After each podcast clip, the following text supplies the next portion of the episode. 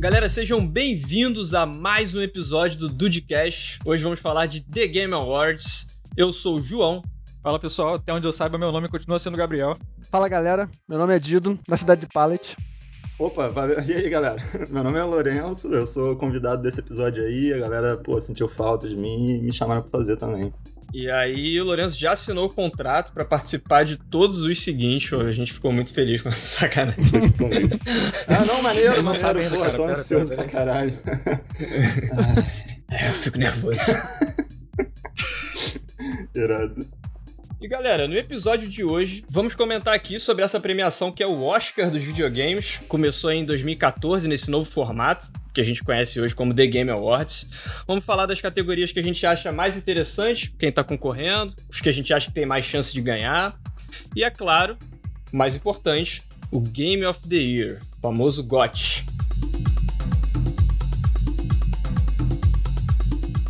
E essa premiação organizada pelo nosso querido host aí, o Keighley, que começou lá atrás com a premiação anterior, que era o VGA, né, o Video Game Awards, pela Spike. E, pô, o cara tem muito mérito porque correu muito atrás disso para que, que existisse essa premiação de fato, né? Ele queria valorizar a indústria de games, que hoje é a maior indústria de entretenimento do mundo. Hoje, inclusive, nesse formato, ele ficou muito. A premiação ficou muito mais chamativa, ficou bonito, né? Você, você assiste assim, tá um espaço mega bonito. Tem a orquestra do The Game Awards, que apesar dessa. da edição desse ano ser toda digital, né? Uma live que não, que não vai ter plateia nem nada, por motivos óbvios. A orquestra do The Game Awards, que é, pô, sensacional, tá confirmada. Eu espero que eles até deem um foco maior nela, porque é, é, muito divertido ver essa, as músicas que eles tocam e tal. Aí como não vai ter plateia, não vai ter muito convidado, né? Então pode ser uma oportunidade para dar um foco maior neles. Sim, sim. Clássico na hora de anunciarem o Game of the Year, a orquestra tocar as músicas temas dos jogos, né? Que estão os indicados, meio que num medley assim, né? Vai passando de um pro outro. É bem maneiro. Não. Bom, lembrando também que a gente conta com alguns World Premiers que consistem basicamente em trailers exclusivos é, transmitidos ao vivo pelo The Game Awards, seja de anúncios de jogos nunca antes revelados ou de algum trailer de gameplay novo, algo do tipo. Então, nessas World Premiers, World Premiere já tiveram o, é, o anúncio de, do primeiro Last of Us, do Crash, um jogo de corrida lá dele, a Bayonetta 3, aí também teve um, trailer novo, não foi o um anúncio, mas foi um trailer novo de Death Stranding, e até jogo de geração nova também já foi anunciado por lá, que é o Godfall.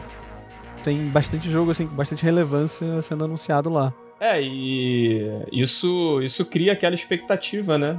E justamente por esse ponto que você trouxe do Godfall, a gente pode ter anúncios de. É natural ter anúncios de jogos de nova geração, de repente data também, release date, por exemplo, já falou do Hatch Clank, mas não teve até agora release date do, do PS5, né? A gente pode ter, então, é... uhum. então expectativas aí para World Premiere. World Premiere. E haviam dúvidas até se a premiação ia acontecer. Saiu um vídeo no canal oficial do The Game Awards, o que motivou esse nosso podcast. Hey, I'm Jeff Keighley and welcome to the nominee announcement. This has, of course, been a challenging year for all of us, but despite so many obstacles, talented developers have comforted and entertained us with amazing games that show more than ever why video games are the most powerful form of entertainment. Obrigado pelas palavras, Jeff. E agora, vamos para as premiações. Categoria aqui de melhor direção de jogo. Temos Final Fantasy VII Remake, Ghost of Tsushima, Rage, Half-Life e The Last of Us Parte 2. Me diga aí o que vocês acham. Cara, nessa categoria é um pouco difícil, né? É, eu imagino que tenda muito ao Last of Us por, por eles ter essa pegada toda mais cinemática, assim. Eu acho que do, Acho que Ghost of Tsushima até chega perto disso também, né? Mas o Last of Us, especialmente, tem toda essa pegada mais parecer meio que um filme, assim, né? Você tá muito imerso no jogo, realmente. Eles se esforçam muito para isso, né? O captura facial, os gráficos, tudo muito bem feito, assim. Então, tipo, eu sinto que tende sempre a ele, mas eu sinto que o Tsushima também pode ter uma, uma mão nesse negócio aí. Cara, eu concordo. Acho que o Tsushima tá bem, é um competidor bem forte, mas eu acho que nessa categoria específica o Last of Us acaba levando. Tem uma outra categoria que é a melhor direção de arte, que eu acho que o Tsushima se destaca muito, assim. Porque o jogo é quase uma obra de arte. Você vai jogando e vai vendo os cenários assim e vai, caraca, parece uma pintura, tá ligado? É, bizarro mesmo. Eu acho que The Last of Us tem chance de levar, porque foi, foi muito controverso também, né? Aí isso gerou bastante foco pra ele. Eu acho que isso também pode ter um impacto pra ele vencer essa premiação. Sim, o jogo ele se arriscou bastante, é, abordou diversos temas que estão correntes aí na, na, na boca do povo. E acho que isso vai dar bastante peso sim pra eles alcançarem esse, essa estatueta. É, é provável. Cara, eu não posso falar muito sobre Half-Life, por exemplo, mas eu sei que teve um grande impacto também, que a galera tava esperando há anos um novo Half-Life. É, o Alex foi esse meio VR, né? Meio não, completamente voltado ao VR aí. A galera falou muito bem, só que, enfim, eu não joguei. É, infelizmente, eu não tenho computador pra isso. Mas então não tenho muita propriedade pra falar sobre o Half-Life. Cara, mas esse, esse é um ponto interessante até sobre o Half-Life, né? Tipo, o Half-Life é um jogo de VR. Tipo, faz sentido comparar a direção de jogo de VR com a direção de um jogo, digamos, tradicional, assim, que nem o próprio Last of Us, Final Fantasy, os outros. Eu imagino que a experiência do VR é muito diferente da experiência de você estar jogando um jogo, tipo, terceira pessoa, assim, né? Do jeito padrão. Cara, talvez, mas ainda, ainda meio que é um jogo primeira pessoa, né? Talvez mais imersivo do que um jogo de primeira pessoa normal.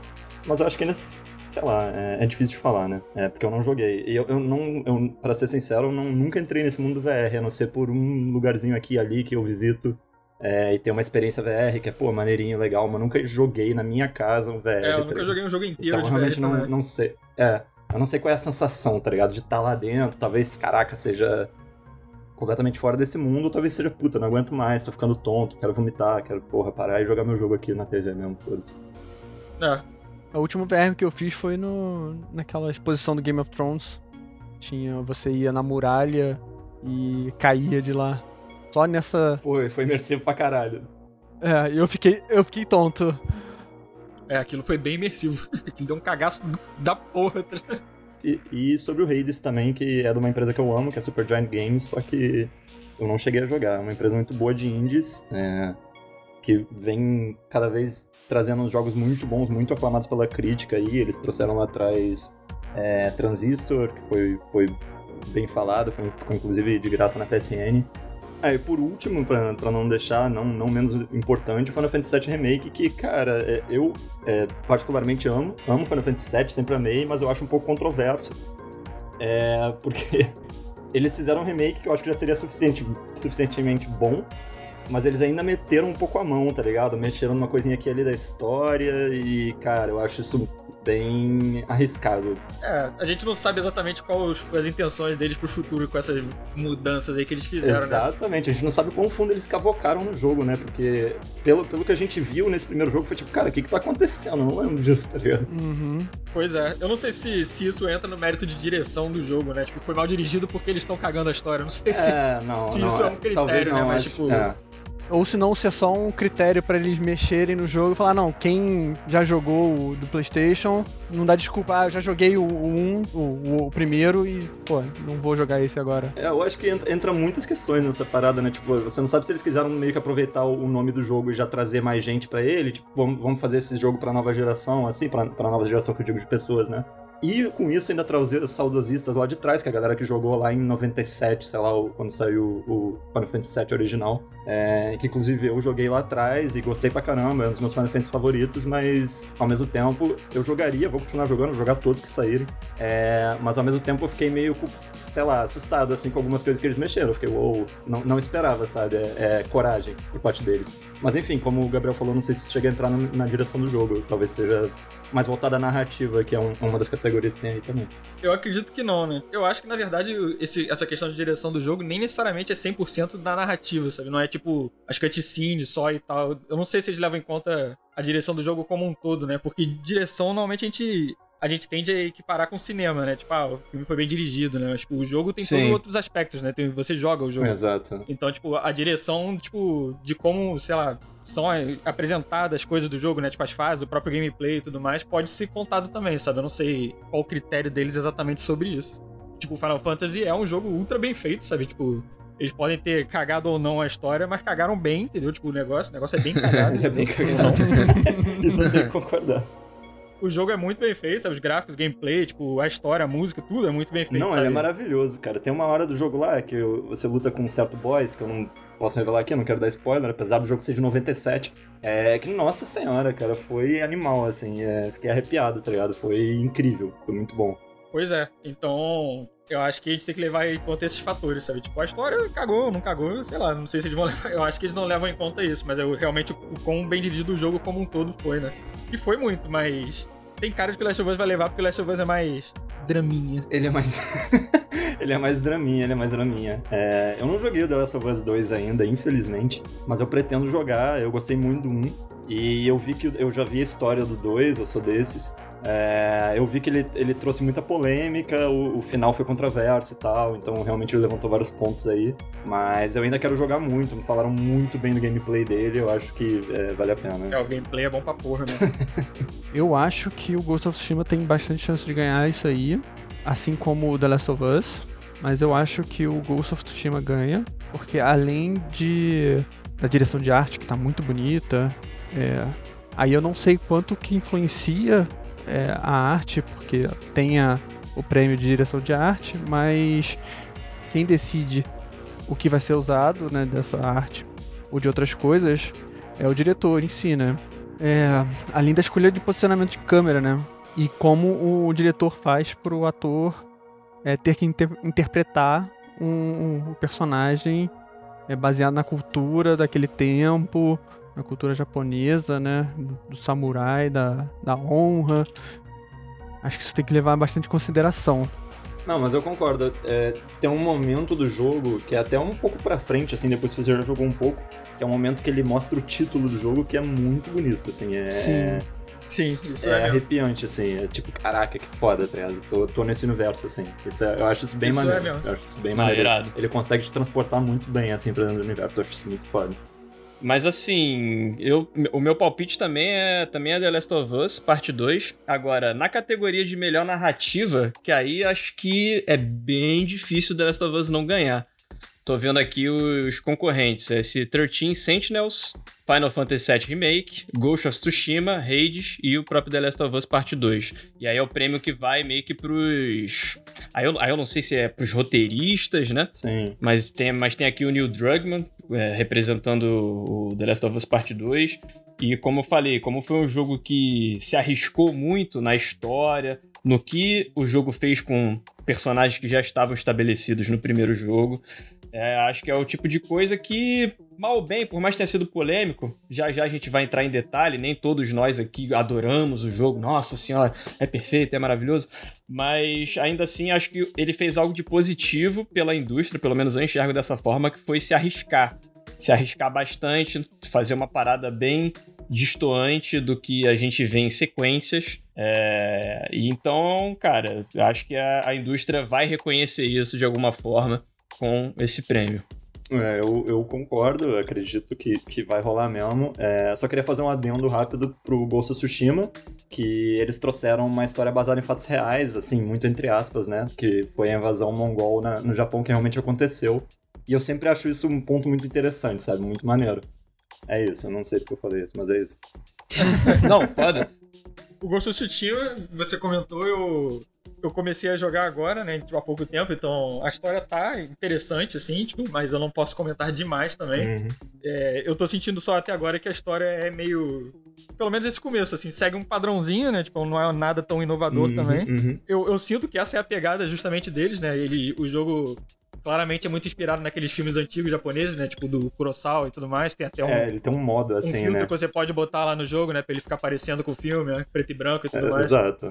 Ele fica preto e branco e tem aquela, aqueles splashes de sangue muito Uhum. espalhafatosos assim, voa pra todo lado. Quase um Kill Bill da vida que também. é- É, então, então eu não tô julgando muito ele pelo quesito inovação, realmente, sabe? A história tá legal, tá cativante, assim. Então, tipo, do que eu joguei até agora, tipo, tá, tá legal, sabe? Realmente, não... O- Eu sinto que a gente tá respondendo a nossa própria pergunta aqui de, da questão da história, né? Porque tem um prêmio que é melhor história, basicamente, né? Que é a narrativa, então... Eu acho que toda a questão do Final Fantasy, na verdade, seria discutida aqui, né? Nesse ponto. Real. Cara, eu acho difícil ele levar esse prêmio, porque É. a história dele, primeiro que a história dele não acabou, né? o jogo literalmente acaba num, num cliffhanger aí, tipo. Uhum. Então, eu acho. E, e a história é mais, tipo, um negócio mais. Como é que pode dizer? É meio que um nicho, né? Não é um nicho, porque, pô, o jogo é famoso pra caceta, né? Todo mundo conhece o negócio, então, acho que a maioria das pessoas até conhecem a história em si. Mas é um pouco mais nichado isso aí. Isso tem muita cara de que o Last of Us vai levar esse negócio só porque, de novo, porque é mais draminha. o Tsushima pode levar também, né? Porque, pelo que a gente falou aí, ele tem toda essa pegada de ser, tipo, um- uma história narrativa de filme, assim e tal. Mas o Final Fantasy em si, cara, por mais que a história seja legal, né? Seja boa, eu sinto que eu não vejo, não, não dou muita chance pra ele levar. Cara, não. eu acho difícil só por ele ser um remake já, né? Exatamente, Tipo, ele Também já é uma isso, história batida, já passou, já foi. Todo, todo mundo já conhece, assim, né? De, mais ou menos. Pois é. E é o que você falou, né? Eles deram aquela cagadinha na história, né? Cagaram, cagaram um pouquinho mesmo, né? Vamos ser sinceros aqui agora, deram uma cagadinha mesmo. Pô, é, cagaram, é assim, cagaram, eu, eu acho que eles tiraram umas partes de impacto. Não quero dar muito spoiler assim, mas umas coisas que eu. Quando eu joguei pela primeira vez, em 97, galera, 97. Então, se isso é spoiler pra vocês, vão jogar essa porra. e, cara, eles tinham umas paradas que me deixavam, uou, não acredito que eles fizeram isso e tal. E nesse jogo, eles deram uma cagada pra isso. Eu achei isso meio bizarro. Mas enfim. A história, por mais que esteja modificada um pouquinho, ainda assim é a base é da, do outro jogo, né? Lá de 97. Ainda assim é, não tem grande coisa, né? Grande modificação. É, eu acho que o Resident Evil 2 passou por- pelo drama parecido ali de ser um remake, e isso pesar um pouco ali na- nas indicações. E eu tô dizendo isso porque são as, a- é a imprensa, né? Enfim, de vários portais aí de, de conteúdo sobre games que votam, né? Eles têm um peso ali na, na votação. E, e aí isso eu sei que pesa pra muita gente. Ah, pô, mas é um remake e tal, faz parte. É, é raro o remake entrar nessas categorias tipo de história e tal, né? A não ser que a história esteja completamente diferente, né? Que a do Final Fantasy não tá completamente diferente, né? Uma- É que tem que ver como é que vai ser, né? Tipo, eles mudaram algumas coisas e provavelmente isso no futuro vai ter ramificações maiores ainda. É, é- é meio estranho ele estar nessa categoria, sinceramente. Uhum. Mas também é, é aquilo que a gente até ia falar sobre alguns indicados do Game of the Year que deram aquela, aquela impressão de que foi um ano que, beleza, com, com, com tudo que a gente passou aí em relação, passou e está passando em relação à pandemia, foi, até um ano ok, né? A indústria entregou os seus jogos e tal. Acho que dificilmente a gente ficou um período longo, nossa, sem nenhum lançamento, mas ainda assim, em relação a é, títulos de peso mesmo pra valer, acho que não se compara, por exemplo, 2018. Depois a gente comenta mais sobre isso. É, menos o Cyberpunk, né? Que vai sair literalmente em 2077 nessa altura. Vamos para melhor direção de arte. A gente tem, de novo, Final Fantasy VII Remake, Ghost of Tsushima, Hades, Ori, The Wild of the Wisps e The Last of Us Parte 2. Praticamente um copy-paste, né? o cara só muda um joguinho ali. Exato, cara, é quase um copy-paste. Eu queria falar de um que a gente não comentou até agora, porque não havia aparecido nas categorias anteriores, que é o Ori. É o segundo título aí dessa franquia. Cara, eu joguei ele esse ano, há poucos meses atrás, zerei. Pô, achei um puta jogo, eu já tinha curtido muito o primeiro. Pra quem não conhece, ele é um Metroidvania. Então eu sempre recomendo pra pessoas que curtiram Hollow Knight, se tiverem oportunidade de jogar Ori. A questão é que ele é exclusivo da Microsoft, né? Então ele tá disponível pra Xbox, das duas gerações aí, pra PC, e ele acabou in- indo pra Switch, que foi onde eu consegui jogar. E, cara, é bizarro, é bizarro no quão bonito é o jogo. É, absurdo, absurdo. Eu vi de leve, eu vi de leve algumas imagens e fiquei encantado. também, né? Achei bem maneirinho. Achei bem maneirinho mesmo. Infelizmente eu não tenho plataforma pra jogar ele, né? Mas É, se tiver um PC que consiga rodar, porque acho que ele exige um pouquinho do hardware mesmo. se pá, se É. pá, roda no meu trabalho. É, cara, pô, tipo, vale a pena. Um jogaço. E essa categoria, que vocês acham aí? Eu, bom, dando minha opinião desde já, acho que Ghost of Tsushima é um forte candidato a ganhar. Eu acho que ele leva, cara. Eu acho que ele não leva a direção pra The Last of Us, mas leva a direção de arte. Cara, o Ori eu não joguei, mas, tipo, pelo que eu já vi, assim, pelo que falam, eu, eu, eu acharia que ele tem uma chance grande de levar também. Mas Sim. você que jogou falou que acha que o Tsushima leva, então eu acho que o Tsushima com certeza é um dos competidores maiores aí desse negócio. E realmente é muito bonito o jogo. O jogo tem uma. Meio que uma, uma vibe, assim, né? Um negócio que, tipo, é muito imersivo, é muito bonito, realmente. Te carrega pra aquele mundo, né? Essa parada é muito maneira. É, é, parada é muito maneira. Meio que uma imersão, assim. É muito foda. Que o Ghost of Tsushima também É. tem bem forte. É, eles têm todo. Eles tiveram toda a preocupação até de fazer algo original, que o jogo não tem um HUD ali, né? Fixo, é meio que um minimapa, né? É o vento que. Te... Um, um HUD ele até tem, né? Mas um minimapa, na verdade, é um. O Ghost of Tsushima, no caso. O Ghost of Tsushima, isso. Que, enfim, te coloca onde é o objetivo numa forma de um, de um vento, né? Tipo, soprando pra aquela direção. Eu acho isso bem maneiro, cara. Tipo, no início eu achei que essa é uma ideia bem cagada. Quando eu vi nos vídeos assim, eu pensei, porra, É, só, só me mostra pra onde ir, tá ligado? mete, mete, cara, mete o GPS lá, GTA aí, foda-se, foda-se época medieval e tal. Mas quando eu vi no jogo funcionando, eu achei bem maneiro, assim, fica bem. É, sei lá, parece que funciona com o jogo, tá ligado? Funciona muito bem com o É, jogo. compõe, cara, é bizarro. Tudo, tudo se encaixa no jogo, tá ligado? E, É. e o jogo é muito colorido, sabe? Você vê, tipo, a distinção de quando você tá, tipo, de dia pra final da tarde, É. pra de noite, assim, você... É, é uns negócios muito claros, assim, sabe? Tipo, uma hora tá tudo meio azul, azul escuro, aí de tarde fica aquele laranjão, Uhum. sabe? Com as pétalas caindo. É, é muito bonito, cara. Porra, e, e tem umas florestas, mané. Tipo, floresta toda amarela, com as, com as árvores amarelas e tal, outras vermelhas. Eu fui procurar na internet. Sério, qual é a galera do Ghost of Tsushima? Qual é essa Punch? Essa porra não é real. Eu fui procurar na internet, tipo, a ilha de Tsushima lá, não encontrei porra nenhuma de floresta amarela e vermelha aí. Então eu, eu, eu queria visitar, tá ligado? Eu fiquei com vontade de visitar, mas. Porque por ser baseado em um lugar real. Não, eles com certeza dão uma estilizada aí, né? Tipo. É o que eu falei, tipo, o jogo é muito colorido, tá ligado? Ele tem cores muito distintas, assim, né? Tipo isso que você falou, você chega na floresta toda vermelha, você vai pra outra tá toda amarela, e você sai e vê o pôr do sol, é todo laranja, assim. Tipo, porra, o o jogo é bonito pra caralho, moleque. Que isso, tá ligado? É, e eles deram uma investida nas partículas, que é muito foda também. Que não era uma parada que aparecia tanto no PS4 assim. Então, pô, tu, tu tá cavalgando no meio da floresta, vai levantando folha, teu cavalo vai levantando umas folhas, vai caindo folha no, no cenário. Pô, é muito foda. E também é bonito também o Ghost of Tsushima, por mais que tenha todas essas cores assim, me deu vontade de num segundo gameplay dele, num- jogar no em, em preto e branco, também deve ser muito bonito. É verdade, vai ficar estiloso. ficar estiloso mesmo, Deve ser né? maneiro, deve ser estiloso. Bem, bem Exatamente. antigo, assim, deve ser. Dá, dá o clima, né? E ainda tem aquela parada do, do desafio nos malucos lá, que eles chegam um na frente do outro, você faz o draw da espada. É, Sim, é, é. é, eles fizeram pensando muito nisso, né? é, é. Num preto e branco deve ficar um clima muito foda. Jogar totalmente em japonês e preto e branco. Aí, tá, aí tu já tá querendo demais. Ah, Imersão máxima. Vai sair um samurai desse negócio. Pô, tomara que sim. Só que não, né? Vai falhar no próximo jogo, vai ter que cometer sepulcro. Vamos passar agora aqui por melhor trilha e música. Então, os concorrentes aí: Doom Eternal, Final Fantasy VII Remake, Puta que pariu. Rage, Ori e The Last of Us. Bom, de Doom Eternal, acho que a gente consegue falar, né, cara? É absurda, a trilha embala o tiroteio desenfreado, a violência e a quantidade de testosterona que o jogo carrega. É absurda. E, moleque, o Mick Gordon é um doente, tá ligado? Porque ele fez um monte de coisa maluca, assim, ele pegou, tipo, serra elétrica pra usar na trilha sonora, então só, cara, só coisa doida, tá ligado? Tem umas músicas ali que tu acha que, porra, que guitarra bizarra, aí tu vai ver, tipo, uma serra elétrica diminuída, Caralho. tipo, no slow-mo, assim. É muito doido, tá ligado? Muito Foda. doido.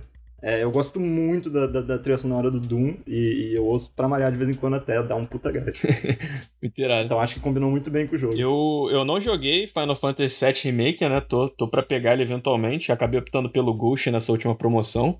Mas eu escuto as músicas de vez em quando, principalmente uma que é. Acho que é Let's Battle. uh, Let the Battle Begin. Acho que alguma parada assim. Let the Battles Begin, né? Que é, que é a mais famosa, é a que toca no Smash. E, cara, eu não jogo de cloud no Smash, mas às vezes me dá vontade por conta dessa música. É absurda essa música pra mim. Cara, eu, eu achei muito foda do Final Fantasy VII Remake porque eles pegaram umas músicas que a gente já conhecia há muito tempo, né? Que o jogo é de 97, galera, tô lembrando. E refizeram, tá ligado? Eles colocaram uns mixes novos aí, então dependendo do cenário que você tá, tem uns, uns lugares meio industriais e tem um- uma puxada industrial na, na música de batalha, eu acho isso muito foda. É, só que, de novo, é é uma parada que já existe aí desde 97, então não foi nada, é, por, por assim dizer, acho que muito original, né? Mas rapidão, rapidão, Dido, coloca aí Let the Battle Begin.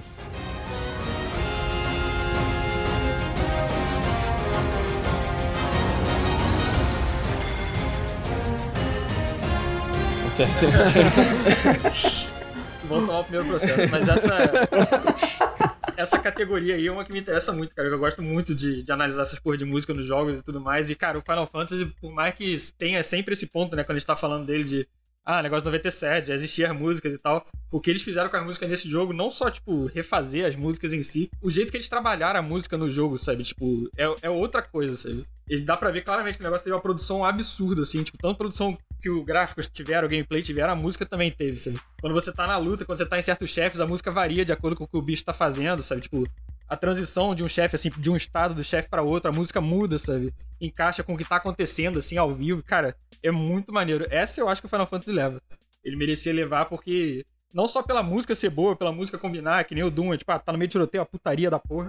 Tipo, tu fica pilhadão, mas o Final Fantasy não só tu fica pilhadão, como, cara, a produção do negócio foi uma parada espantosa, assim, sabe? Então eu sinto que essa aí é uma categoria, finalmente, essa aí é uma categoria que o Final Fantasy merece levar com, Sim, sim, eu concordaria. Eu acho que ele deveria levar também. É, apesar de eu gostar muito do Doom e ser bem inclinado para ele, porque eu gostei muito da música, mas eu acho que o Final Fantasy deveria levar essa. Pô, tem umas músicas ali que quase me emocionaram, assim, eram muito boas, muito Não, boas. É, é absurdo. Pô, tem, tem, é, tem umas, umas lutas mais pra frente no jogo que são absurdas, assim, muito icônicas, sabe? Sim, Quando é. toca a música, você fica, caraca. É, eu acho que quem jogou É os jogos antigos, o jogo antigo, né, e conhece as músicas, deve ter, pô, queria falar as obscenidades aqui, não pode, mas deve ter ficado muito pilhado, assim, com alguns pedaços, sabe? This game makes my dick rock hard. Fala, moleque, fala. Tem uns momentos ali que eles trabalharam muito bem, assim, tipo, você percebe que, tipo, nossa, entrou agora na parte que eu conhecia de antigamente. Puta merda, velho. Sim, sim, sim. Não, e bate como um caminhão, mano. É muito bom. É, é muito foda, cara. Tu tá lá jogando e tu. Ah, moleque, porra, é muito foda. Pois é, esse nível de produção, assim, de, tipo, os malucos se importaram muito, sabe? Tipo, você não vê em qualquer jogo, você não vê muito, sabe? Tipo, é raro. Sim. Então eu acho sim. que isso merece um destaque bem grande. Sim. É, eu queria comentar aqui sobre a trilha do Ori. Foi uma que eu curti bastante. Não, caguei, já falou do melhor aí, mano. Final Fantasy vai ganhar, acabou. tô brincando. não, tô zoando, fala aí. Não, é, é, Enquanto eu jogava, eu não fui muito atrás da trilha, não fiquei escutando depois. Não é que ela não tenha sido marcante, mas é, eu achei que foi uma evolução pro primeiro jogo. Tiveram algumas partes bem dark do jogo, umas partes bem Dark Souls, eu diria, mega sombria e assustadora, assim, de cenário. É, que tu até enfrenta um boss, que eu não vou dizer qual é por conta de spoiler. E aí, cara, toca uma música, tipo, bem assustadora, assim. Pô, achei bem foda, cara. Maneiro. Ah, e do The Last of Us, eu achei que aí sim, é, eu acho que ele não tem chance alguma, porque eu achei que foi bem esquecível a trilha desse segundo. Sim, a, a música do 1 combinava muito com o jogo, né? Tipo, que é uma vibe, é um negócio simples, assim, meio tristinho, né? Tipo, combinava muito. O 2 tem isso também, mas é muito. Tem isso também, mas é muito menos, sabe? Realmente, que nem o, o João falou, é muito mais esquecível. Tipo, 1 você lembra, né? Dessas musiquinhas, assim, tipo, o violãozinho tocando nessa cena e tal. No 2 não, não tem muito disso, sabe? Eu não consigo lembrar de nenhum momento, assim, que a música me impactou muito, sabe? É. É, e era boa, dá uma arrepiada. A única música que impactou mesmo foi no trailer, né? Só, mas só porque é o trailer ali de, de anúncio do jogo. Ah, nem lembro como é que era. É, e só pra não passar reto, não pular completamente, o, o Hades, esse cara Dar- Darren Corby aí, ele já apareceu outra vez no- nos Video Game Awards, lá atrás com o Bastion. Foi o primeiro jogo dessa empresa, da Supergiant Games. E ele quase ganhou, tipo, foi muito bem falado na época. A trilha sonora ficou muito foda e foi um dos pontos mais marcantes do jogo. Olha aí. Eu não joguei o Hades, infelizmente. É, ainda, né? Com certeza vou jogar mais pra frente. É, então eu imagino que essa, essa trilha sonora do Hades deve estar tão boa quanto, assim. É, eu, eu, eu, eu joguei, eu até ia deixar pra comentar mais perto do. Quando a gente for falar do Game of the Year, eu não consegui jogar muito pra comentar coisas como trilha, né? É, eu quero falar mais sobre ele quando chegar na parte do, do Video Game Awards, é, quer dizer, do, do jogo do ano, mas daí mais pra frente eu falo.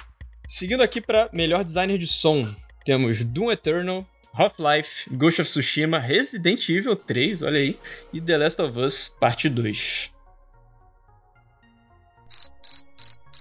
É, foda. Próximo.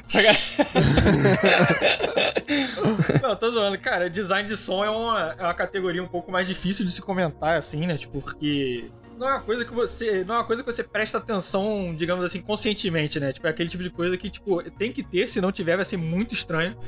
Mas, mas tipo, quando tem, assim, você não, não é uma coisa que você fica notando, tipo, nossa, a espada fez um barulhinho tão legal, nossa, o passo está condizente com o terreno que eu estou andando. Muito técnico, né? Agora, só pra puxar um pouco o saco aqui, jogando Ghost of Tsushima, tem um detalhe muito maneiro, que você tem um botão pra embainhar e desembainhar a espada, que eu acho isso muito foda. E quando você embainha ou desembainha a espada, ela não faz um barulho shrink, aquele clássico de espada de metal. Sim. Faz o barulhinho da madeira, que é a bainha, tá ligado? Porra, é um puta detalhe maneiro. Isso é Sim. um, é um detalhe bem maneiro. Como eu disse, não é um tipo de coisa que você presta tanta atenção assim normalmente. O Tsushima é um jogo que você nota isso, sabe? Tipo, Sim. o som das folhas, o som da, da grama, o som, tipo, esse que o Lourenço falou, né? Das espadas guardando e tudo, tipo. Ele dá pra ver que foi muito bem trabalhado também nesse tipo de coisa, sabe? O Last of Us também, fala a verdade, cara. O Last of Us também é bem feito pra caramba com essas coisas. A Naughty Dog tem uma. Pelo menos pra mim, tem uma fama de se prestar muita atenção nos detalhes, né, cara? Tem muito detalhezinho que ela Sim, faz sim. que é, eu fico, caraca, como que ela pensou nisso? É, isso é, realmente. É, e, e do- dos que tem na lista aí, tem o Doom e o Resident Evil 3, que eu acho que são meio arcadezão, né? Eu não sei se tem tanto essa atenção a detalhes, assim, pro som. Mas, só pra deixar novamente falando do Doom, que ele é, fez muito essa- esse uso de coisas não convencionais pra fazer som, que eu achei bem maneiro, tá ligado? É, uma serra elétrica, uma pá, sei lá, ele usava um monte de coisa doida, assim, que dava um, um som muito é, agressivo pra parada, tá ligado? Que o jogo é bem agressivo, no geral. É, eu até ia comentar isso, justamente que você falou do Resident Evil 3. Eu consigo reparar o design de som normalmente em jogos que eu tô cagado de medo, né? Que você tá num silêncio e você escuta qualquer coisa, e aí isso tem alguns momentos assim The Last of Us, não que é um jogo de survival horror, mas tem elementos ali. E o que eu consigo lembrar assim de caraca, design de som foda é. Não é de agora, tá? Mas que me vem à cabeça. É Dead Space. Então, esse é o tipo de jogo que você Saudades, repara, tá cara. ligado? Saudades. Sim, sim. É, jogo de terror tem que ter isso, né, cara? Porque é, é o que cria a atmosfera do negócio, né? Exato. Então, tipo, eu espero que o Resident Evil 3, tipo, eu já comprei ele, mas eu não cheguei a jogar, mas eu, eu espero que o Resident Evil 3 tenha um design de som bom também, né? Porque Que o 2 tem, né? Bizarro. o 2 tem, o 2 é muito bom com isso, sabe? Cara, voltando rapidinho a Dead Space, mano. Pô, tu me interrompeu de novo, velho. Tô ficando bolado já com essa porra.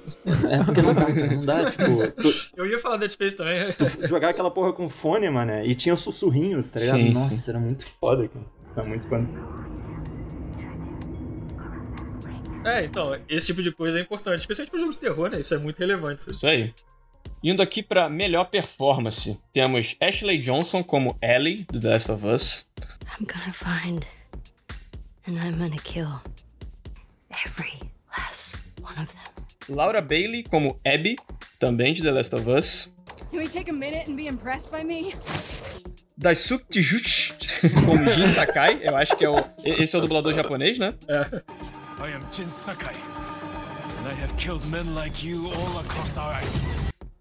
Ma- Bem, bem, bem maneiro ter, ter sido ele seja. indicado. Ah, Eu acho que o dublador é, em inglês e japonês é o mesmo, cara. Eu acho que é um maluco japonês que bilíngue aí. que maneiro, Caraca. que maneiro. Ah, Mandou muito então mesmo. Mas eu posso estar falando merda, que coisa tu corta aí, por favor. Ah, a gente vai deixar. Falou, falou merda, falou merda. O Daisuke Tsuji não fez a voz do, do Jin Sakai japonês, não. É, ele interage muito com os fãs, né? Ele é bem famoso na, na comunidade. Ele, ele chegou a mandar um vídeo fazendo a voz do Jin em japonês.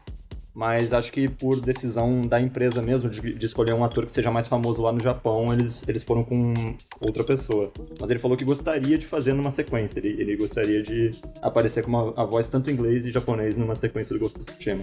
Ah, saquei. Maneiro. Tem o Logan Cunningham como Rage. There she is. It's got to be her. Then here goes nothing. In the name of Hades, Olympus, I accept this message. E o Nadir Jeter como Miles Morales. Não sei se eu pronunciei o nome do camarada corretamente, mas é o dublador do Miles Morales, do novo jogo do Homem-Aranha. I've been taking on a lot more responsibilities than I can handle lately. Made me push my friends away. But I'm here to fix that. Bom, essa categoria, essa é uma das que eu acho mais difícil a premiação, cara, porque os artistas, né, os dubladores, eles dão a vida ali na, na dublagem, muitas vezes até o motion capture ali, né, que influencia um pouco no como ele vai estar imerso para fazer determinadas cenas, etc. E é difícil. Vou dar um exemplo. Ano passado concorreu o dublador do Kratos, que eu esqueci o nome dele, If we encounter men, you will stay out of it. Understand? But I can fight. You will stay out of it, boy. Boy? You are in your head, boy. And we will go home, boy. The road ahead is long and unforgiving. No place for a boy. com o Arthur Morgan, do Red Dead Redemption. Either you got a lazy eye or lack of respect. Which is it, boy? Cara, é uma escolha muito difícil. O cara do Red Dead Redemption teve muito mais tela. É um jogo maior, é um jogo de mundo aberto. Ele tem falas de cumprimentar pessoas na rua até as 171 mil cutscenes que o jogo tem.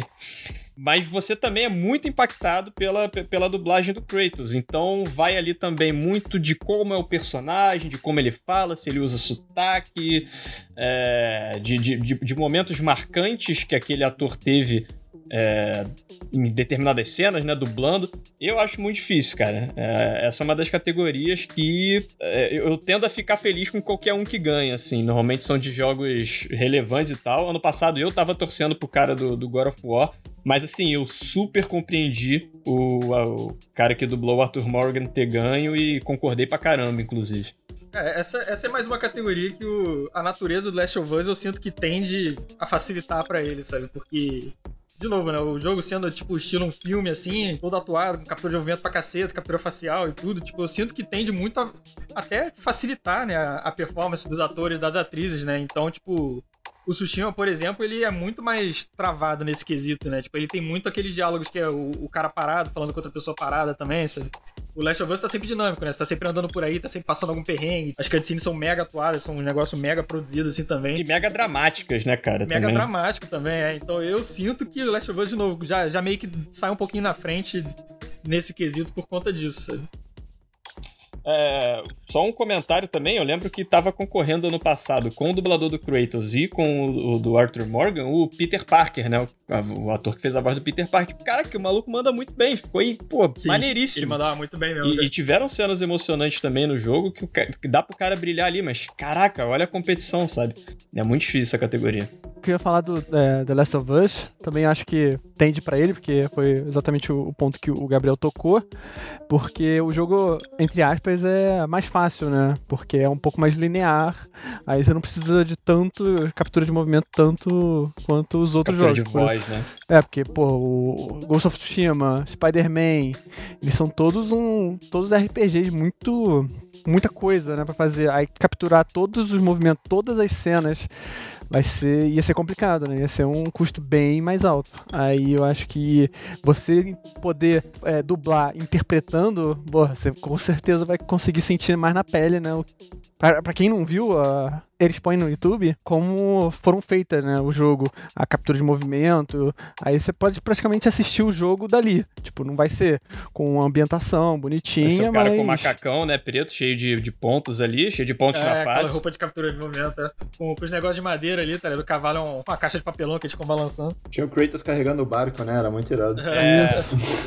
pra quem se interessa com, com essa tecnologia, assim, é bem interessante ver. Aí eu acho que isso favorece a performance. Sim, com certeza. Cara, só um PS aqui que o Dito tocou nesse assunto da captura de movimento. Pra quem gosta de ver esse negócio, eu recomendo muito procurar depois no YouTube, ou seja lá onde for, as do Devil May Cry 5, porque eles têm o jogo inteiro em captura de movimento. No jogo mesmo, você tem a opção de trocar as cutscenes pelas cutscenes atuadas lá no negócio. É Caraca, muito engraçado, é muito foda. engraçado. Eu recomendo ver, cara, porque eles botam os efeitos especiais muito toscos, assim, no meio de negócio. O maluco batendo em boneco, cara, as paradas muito engraçadas. Maneiro, então, maneiro, não sabia que tinha essa opção, não.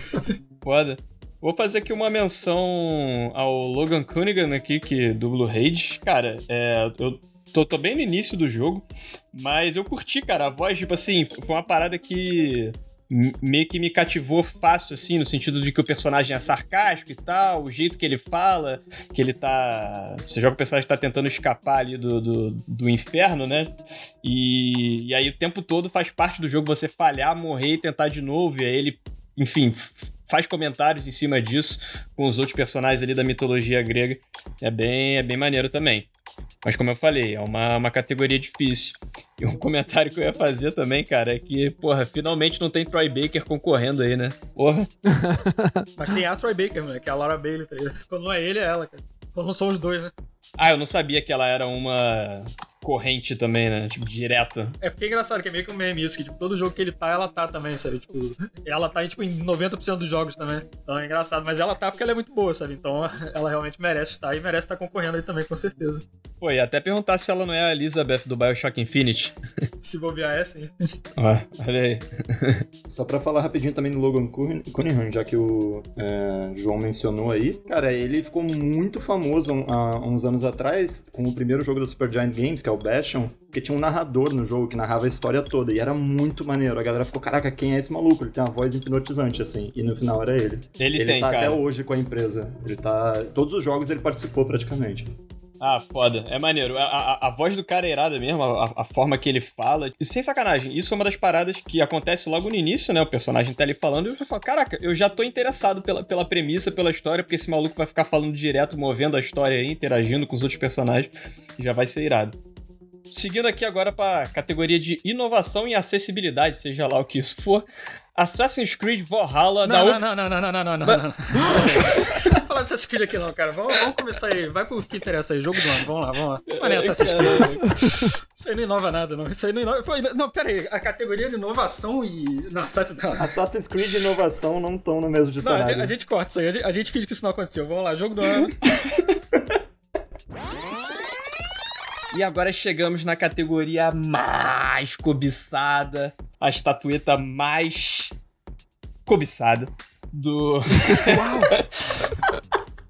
do The Game Awards. Não é à toa que é a premiação que fica por último ali, né? Eles ficam cozinhando você com as outras premiações, não menos importante, é claro, que nem a gente fez com esse programa. Você chegou até agora pra ouvir. Mas vamos aos indicados. Temos aí Ghost of Tsushima, da Sucker Punch, desenvolvedora de Infamous Second Son.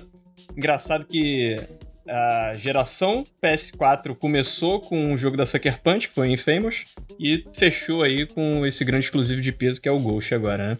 Caraca, o mundo dá volta, né? Olha aí. Doom Eternal, da Bethesda. Final Fantasy VII Remake. Animal Crossing New Horizons, da Nintendo. Rage, da Supergiant Games. E The Last of Us Parte 2, da Naughty Dog. Engraçado que a gente falou pouco dos jogos até agora, né? Porque eles são basicamente os mesmos em quase todas as categorias, né? Mas beleza, a gente repete aqui, cara. A gente tem o dia todo aqui, não tem problema não. Vamos começar por um que a gente não falou nada sobre ele ainda, que é o Animal Crossing New Horizons. O Dido jogou e pode trazer pra gente suas considerações.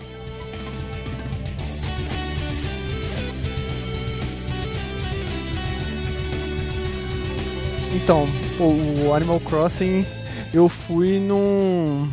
Primeiro, tipo, eu tava desconfiado do jogo. Eu sei que eu já, já tava uma febre o jogo, só que eu fui jogar mesmo assim, porque era tempo de pandemia, eu tava sem muita coisa pra fazer. Aí eu, pô, vou pegar um jogo aqui que eu posso pausar toda hora. E, cara, eu não pausei não. cara, o jogo é bem viciante. É, eu já vi gente É. perdendo vida nesse jogo aí, cara. É bizarro. Sim.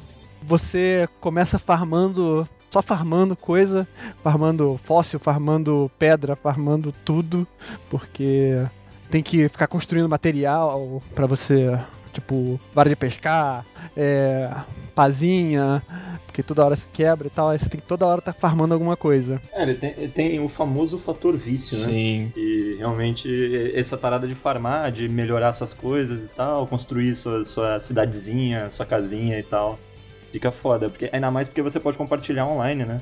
Tipo, muita gente pode ir lá visitar você e tal. Sim, é. a pessoa pode Você entrar, quer né? mostrar que você é melhor que os outros, né? Claro. É o melhor engenheiro, é o melhor arquiteto, né? Decorador. Cara, quem é, é aquele lance, né? Igual o Fallout lá, quem tem aquele aquela criatividade, quem tem aquela criatividade pode construir aquelas cidades maravilhosas assim. É, eu perdi um tempo no Fallout. Lourenço, moleque. O, o settlement que o Lourenço fez era, era absurdo, cara. Então, ele ia se dar bem nesse, nesse jogo também. Não, não ia me dar bem, eu ia me dar bem no resto. Quer dizer, eu ia dar mal na minha vida e talvez me dar bem nesse jogo. Mas não na sua vida virtual lá com os animaizinhos, né? Porque é o que mais importa. é, é, é, realmente, é. Não, é isso. É engraçado a gente falar desse jogo, assim, tipo, a descrição que o, que o Dito tava dando aí de tipo, ah não, você tem. Sua vara quebra, né? Tuas paradas quebram, você tem que ir lá pegar um negocinho pra consertar. Ouvindo isso é engraçado, né? Tipo, é difícil ficar animado pro jogo, tô ouvindo, tipo, pô, mas que perrengue, hein, porra. Só que tu começa a jogar, cara, tipo, eu, eu, eu, não, eu não cheguei a jogar o Animal Crossing, né? Mas eu me amarro nesses joguinhos, assim, tipo, Harvest Moon também, esses joguinhos. Que é pra tu perder tua vida mesmo, assim. E, e é muito engraçado, realmente, a, a discrepância da a discrepância da descrição do jogo com, tipo, você tá jogando mesmo, sabe? Quando tá vara, você ouvir esse negócio aqui, tu fica, porra, que merda. Sim. Mas tu jogando o jogo, tu fica, nossa, eu quero consertar minha vara agora e depois comprar uma outra e botar uma arma nela e depois, porra, tacar fogo na cidade. É, é não, é todo jogo que tem esse micromanagement assim, tu, quando tu ouve a descrição, tu pensa, nossa, que bosta que deve ser, tem que prestar atenção em todos esses detalhes, sabe? Só que quando você tá jogando, mané, meu Deus do céu, minha vara tá quebrando, tá ligado? Eu preciso procurar tal coisa e tal. É, fica, não, já vou me precaver aqui. Tu, tu sai de casa sem calça, mas no jogo é, não, tu vai, pô, todo, todos os materiais pra construir outra. É, outra tu vara, constrói outra tua parada, calça, né? mano. Cara, é uma parada que eu ia comentar que é bizarro esses feitos que a Nintendo consegue ter ano após ano, que é conseguir juntar a galera que é gamer hardcore, que de fato já tá acostumado com esse tipo de jogo, já é uma. Um, meio que uma. Não é temática, né? Mas é uma categoria de jogo que já interessa, como o Resident falou, tipo Harvest Moon, Stardew Valley, esse tipo de coisa. E também uma galera que, cara, tá meio que emergente ainda em, em jogar alguma coisa, principalmente algo diferente. E, e, eu conheci muita gente, cara, que, tipo, ou não tinha jogado nada até então, ou tinha jogado pouquíssimos jogos, se arriscou ali no Animal Crossing, até porque lançou num puta momento apropriado pro jogo ter sido o sucesso que foi. É, as pessoas estavam precisando, né, de interações sociais, assim, e, e, eu vi muita gente que, cara, como eu falei, não, não, era, não era a vibe da pessoa de jogar videogame por várias horas e entrou no jogo. Virou a vibe, né? Virou a vibe, cara. É, é, é bizarro, tá ligado? É, foi uma febre total esse jogo. Cara, e é impressionante, porque o jogo não tem objetivo, tá? Fica ali. Não ah, tem um fim, né? é, tipo, vá no falar com tal pessoa, tipo, no comecinho assim tem, né? Só para você se engajar no jogo. Mas depois disso, é, você se vira na ilha e vai buscando, as, vai farmando as coisas. Aí você vai, ah, agora então eu, te, eu posso construir um museu aqui. Ah, agora eu posso construir mais uns objetos para minha casa. E tu, tipo. É que o objetivo é viver, Dido. É você ter a sua vida no jogo. Você não precisa mais comer, você precisa comer no jogo. Você zera o jogo quando sua alma está completamente sugada no jogo. Exatamente. Você não tem velho. mais vida, você não tem mais pelo que viver a não ser o jogo. Aí você considera ele completo e, e paga as suas dívidas aí, sei lá, vira mendigo. Cara, e, pô, puxando a sardinha pra Nintendo mais uma vez, um ponto interessante de se comentar aqui é que foi um jogo que foi adiado, era pra ter sido lançado ano passado, cumprir aquele calendário ali que a Nintendo tem de lançamento de exclusivos de peso. Ela fez um comunicado dizendo que o jogo ia ser adiado alguns meses, culminou em ele ser lançado esse ano, acho que foi em final de março ou abril, foi junto com o Do Eternal, né? E, e, justamente porque eles não queriam colocar os funcionários em crunch, né, horas extras ali infinitas para entregar o jogo. Então eles queriam entregar aquele jogo com quali selo de qualidade da Nintendo, que eles levam muito a sério, é, e mas sem isso afetar a saúde mental dos, dos funcionários. Como a gente está vendo muitas empresas fazendo aí descaradamente. Cyberpunk! então, então isso é uma parada, cara, que eu acho muito mérito. É, é, a, a, gente comentou aqui, né, que é, entre a gente mais cedo que é, é, um candidato forte e eu não sei, tá? Se esse tipo de coisa pesa. É, eu não sei se tem alguém pensando nisso, alguém da imprensa pensando nisso, alguém que já trabalhou com desenvolvimento de jogos, né? Vai falar, cara, não. Isso é uma parada que tem que dar um, é, um joinha aí pro jogo, porque é raro isso na indústria hoje em dia.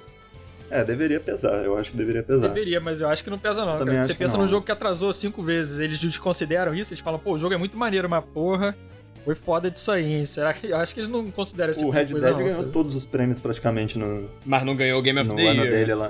Mas não ganhou o Game of the Year, é. Mas ainda assim, tá ligado? Acho que ele não teria ganhado tantos prêmios se considerasse. Sim, sim, sim. Ele foi o maior, o maior caso de crunch aí, né? Que, da época. É, eu acho que Sim. não. Mas é muita, muita coincidência, né? Eles terem atrasado do ano passado e lançarem na época que tem uma pandemia que vai ficar todo mundo em casa pronto pra gastar a vida inteira nesse jogo, né? Muita coincidência em Nintendo. Caraca, que cagada, hein, cara? Não, e, e de fato, cara, e assim, falando em números, foi o jogo, o segundo jogo mais vendido de Switch, ou seja, passou Zelda, passou Mario Odyssey, passou Super Smash Bros. e só ficou atrás de Mario Kart Deluxe, porque é quase aquele jogo, ah, eu comprei um Switch, eu compro o Mario Kart, né? Na cabeça das pessoas, assim, e, mas é bizarro, cara, bizarro os números que esse jogo fez, o sucesso que foi. como ele conseguiu, como eu falei, pegar vários tipos de público. Eu convenci pra caramba minha namorada a pegar pra ver se ela se interessava.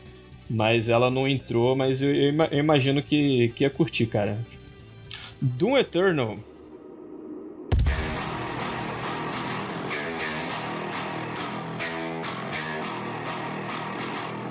Doom Eternal, cara, Doom Eternal, infelizmente, eu acho que não tem chance de levar essa categoria do jogo do ano.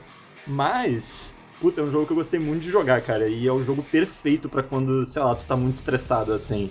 O jogo é uma catarse, tá É, ligado? De, ele é uma grande violência catarse. e ação. Pô, tu bate o mindinho ali no, no, na- no móvel, porra, vai jogar um Doom Eternal, passa na hora, cara. Com certeza, quando o Buda alcançou o Nirvana, ele tava jogando Doom Eternal. Só pra deixar claro aqui, gente, a gente não incentiva a violência, tá? é, muito, é muito bom no jogo, porra, é uma delícia. Caraca, mano, é uma delícia, mas a gente não incentiva a violência. Não pega a serra elétrica e vai na rua matando os outros, por favor. Exatamente. Ah, delícia. Mas aí que tá, você faz no jogo pra não fazer na vida real. É importante lembrar disso, né, pros nossos ouvintes, mas assim, é um. É um jogo também que eu curti pra caramba, acabei pegando ele é, numa promoção, não foi nem no lançamento. E me surpreendi, cara, porque eu não joguei o primeiro. A gente é até um meme nosso aqui comigo e com o Gabriel que a gente comentava. Não, quando o, o, o- primeiro Doom chegar a 5 dólares, né? Ah, a gente pega, não sei o quê. Aí chegar, sei lá, a 10. Não, que, isso, cara, tá muito caro ainda. Ó, Porque era um jogo que a gente achava interessante, tipo, pensava em jogar, mas não era, entendeu? Não tinha, caraca, aquele apelo. E num desses hiatos aí, que sempre tem todo ano de jogo, eu acabei pegando ele. Cara, me surpreendi, comentei pra caramba com o Lourenço, que ele foi amarradaço. Eu, eu não É, joguei. Ah, foi mal, pode falar. Não, não, pode seguir. Não, eu ia falar que eu não joguei o primeiro também. Não joguei o Doom de 2016. É, ouvi falar muito bem na época. Mas um dos primeiros jogos que eu joguei na minha vida, assim, quando eu tinha, sei lá, 6, 7 anos, foi Doom 2, lá no Windows. E eu gostava bastante, surpreendentemente, assim, não era muito bem feito, mas já tinha bastante violência. Um ponto bom, um ponto importante. E eu achava bem, eu achava bem maneirinho, eu achava bem maneirinho jogar. Eu jogava escondido no, no computador do meu irmão. Meus pais não curtiam muito, não. É, mas era isso, eu tava, porra, livrando. Sei lá, eu tava indo no inferno matando demônio, assim, tá ligado? Um jogo cristão quase. E. Cara, quando saiu, quando falaram desse. do Doom Eternal, tipo, saiu o jogo, eu tava sem jogo na época e resolvi pegar no lançamento. Não, não era muito tipo de jogo que eu pegaria no lançamento, mas gostei muito. É, curti demais, assim, me surpreendeu muito. É, é isso, me surpreendeu muito. Cara, todo o lance das armas que são maneiríssimas, sempre que tu pega uma arma nova, que tem até, tu falou de catarse, né? Porque, cara, quando tu pega a Shotgun Double Barrel, é uma catarse, porque ele meio que entra na mente do demônio ali, que vai pegar a Shotgun pra ele e meio que trazer. E aí o Dungai pega a 12 pra tá aquele demônio ali todo stunado na cara dele, tá ligado? Você sabe exatamente o que vai acontecer. Não, e é muito bom que nesse jogo o Doom é quase uma entidade, né? Tipo, os humanos estão rezando pela sua volta, assim, é, porque o, o- o planeta Terra foi tomado é, por, por demônios, assim. Eles, pô, cadê ele? Não se vê mais Dungai e tal, e ele reaparece pra meio que salvar tudo lá. É bem, é bem maneiro. The Slayer. E, e outra coisa que é legal também é que num- numa época que tá se falando muito em realismo, né? Chega esse jogo arcadezão, assim, que tu, tu dá uma jogada descontraída ali, é muito foda. Cara, isso é, isso é mesmo. Isso hoje em dia tem pouco, né? Jogo desse tipo. Tipo, o Doom realmente é um. É uma, sei lá, alguma metáfora bonita aí, tá ligado? É uma parada muito bem-vinda, né, cara? É, é- é muito bem-vindo. Eu ia fazer esse comentário mesmo, cara, que esse fator arcade dele é maneiro. Inclusive, tá sendo reconhecido novamente porque o de 2016 concorreu, em 2016, a melhor jogo do ano. E, e o segundo manteve aí o nível de qualidade e esses aspectos arcade que, bom, é, são clássicos da franquia. E como vocês falaram, né? Hoje em dia a gente não vê mais isso. Você não vê uma munição brilhando no chão pra você passar por cima e pegar, ou um coletável que é um ponto de interrogação dourado. E acho que legal, cara, esses elementos. É, é bem videogame raiz, tá ligado? É, é maneiro. Pois é, mas eu acho que infelizmente esse é, um, esse é o, justamente o ponto pelo qual ele não tem chance de ganhar esse jogo do ano, sabe? Que esse tipo de jogo não é, tipo, muito jogo que. Brilha os olhos da, da, da imprensa, assim. ganha né? jogo do ano, né? Tipo, é. Pois é, tipo, é o tipo de jogo que você joga porque é divertido pra caramba. É um jogo, é um videogame, entendeu? Tipo, é o videogame mais videogame que tem, assim, que é o jogo que você pega quando você quer, tipo, matar um tempo aí, tu pega, se diverte pra caceta, assim, não tem porra nenhuma, só matou bicho pra caramba e tal. tá? É verdade. Não é um jogo que vai ter uma história que vai te comover, que vai fazer você refletir sua vida. Não, tu vai lá e, porra, mete a serelepe no olho do demônio e. Caraca, Sim. Infelizmente, a galera que escolhe o jogo do ano não, não tem essa mesma reação, né? Pra entender essa porra. É verdade. Ah, e- e- esse é um bom ponto, né? Ele entra nas categorias como até um candidato de peso. Eu acho, posso depois a gente pesquisa aqui e ver se eu, se eu vou estar falando besteira, mas que o de 2016 ele ganhou em alguma categoria de jogo de ação, alguma parada assim. Mas não ganhou o melhor jogo do Eu ano. duvido que talvez ele ganhe também. Não sei, né? De al- alguma categoria ele tá correndo a mais de uma aqui, mas. Mas assim, Rezende, isso que tu falou, parei pra pensar agora, justamente é, ao lembrar de 2016. 2016 o Overwatch ganhou, né? Que é videogame pra cacete, né? E, e tinham certos concorrentes de, de, de peso ali. É, Cara, sim, mas tu, mas tu viu o impacto que o Overwatch teve e o impacto que o Doom teve, sim. é, isso é. Isso é bem. Eu acho que esse é o fator diferencial, entendeu? O Doom, por mais que possa ser um jogo pica pra caramba, assim, não teve o impacto que, que o Overwatch teve, sabe? O Overwatch era quase que obrigatório ele ganhar aquele ano. sabe? Sim, sim, foi bizarro mesmo. Querem seguir pro Final Fantasy?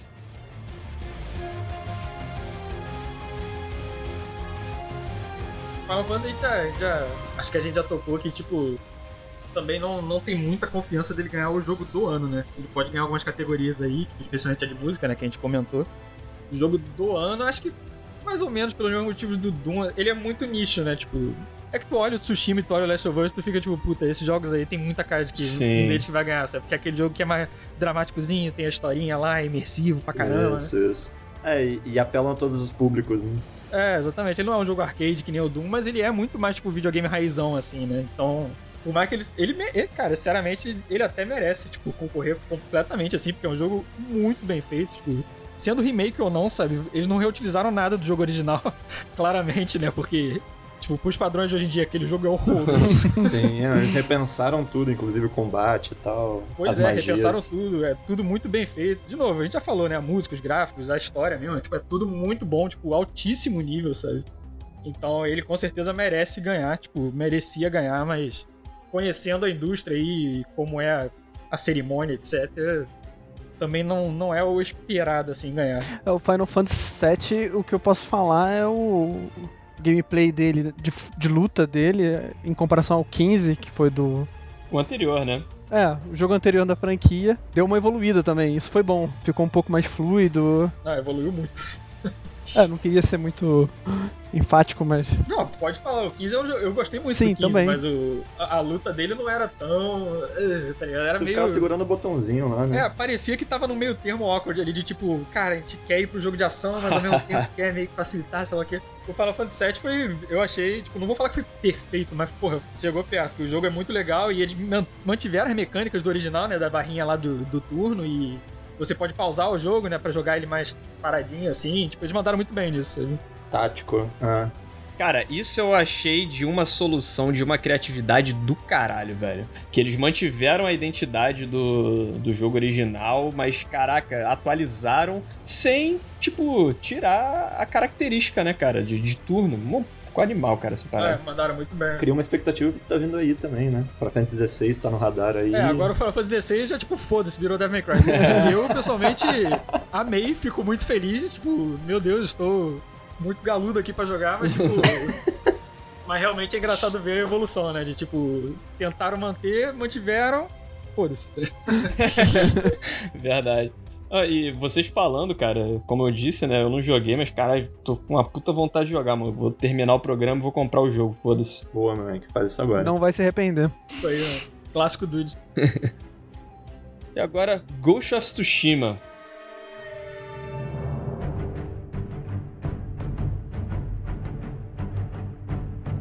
Cara, minhas impressões. ainda, ainda não zerei o jogo, né? Mas, porra, peguei ele super recente, deve ter alguns dias aí.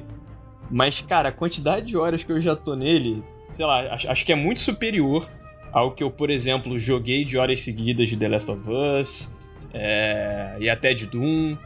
Então, assim, cara, é um jogo que tem uma mecânica de combate, de gameplay que é um respiro pro que a gente viu aí de meio que dois tipos de combate, né, que ficaram muito populares.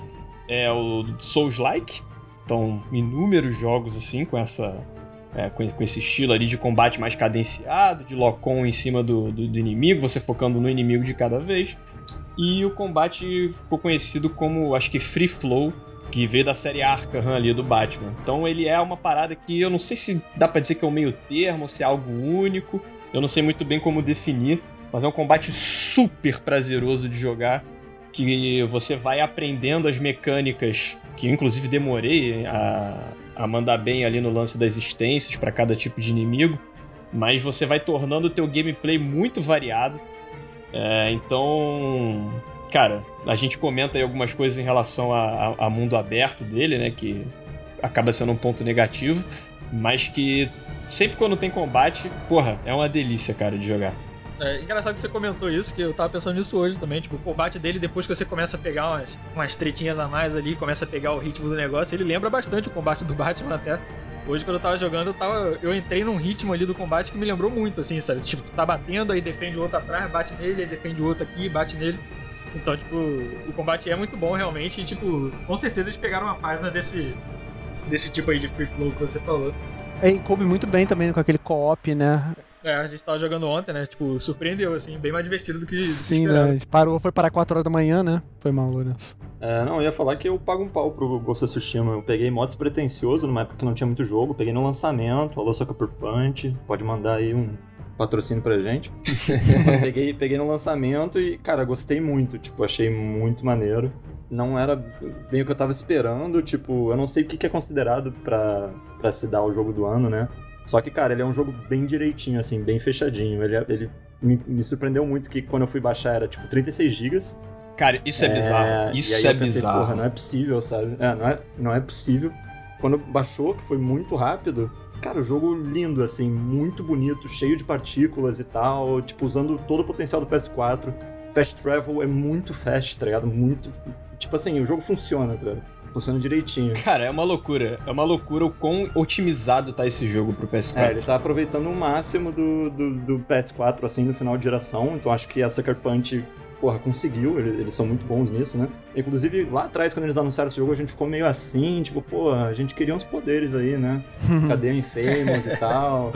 A gente ficou na dúvida até, pô, mas ele vira Ghost, e aí? Ele tem poder, ele fica invisível, ou ele só usa umas bombinhas? É muito bom, né? A nossa cabeça, né? Tipo, é. o Ghost sutil é tipo, o maluco, o malucão fantasminha, tem poder maneiro ali. É. Tipo, não, é só uma metáfora. É. é. mas, mas, cara, gostei muito, é, achei o jogo muito bom.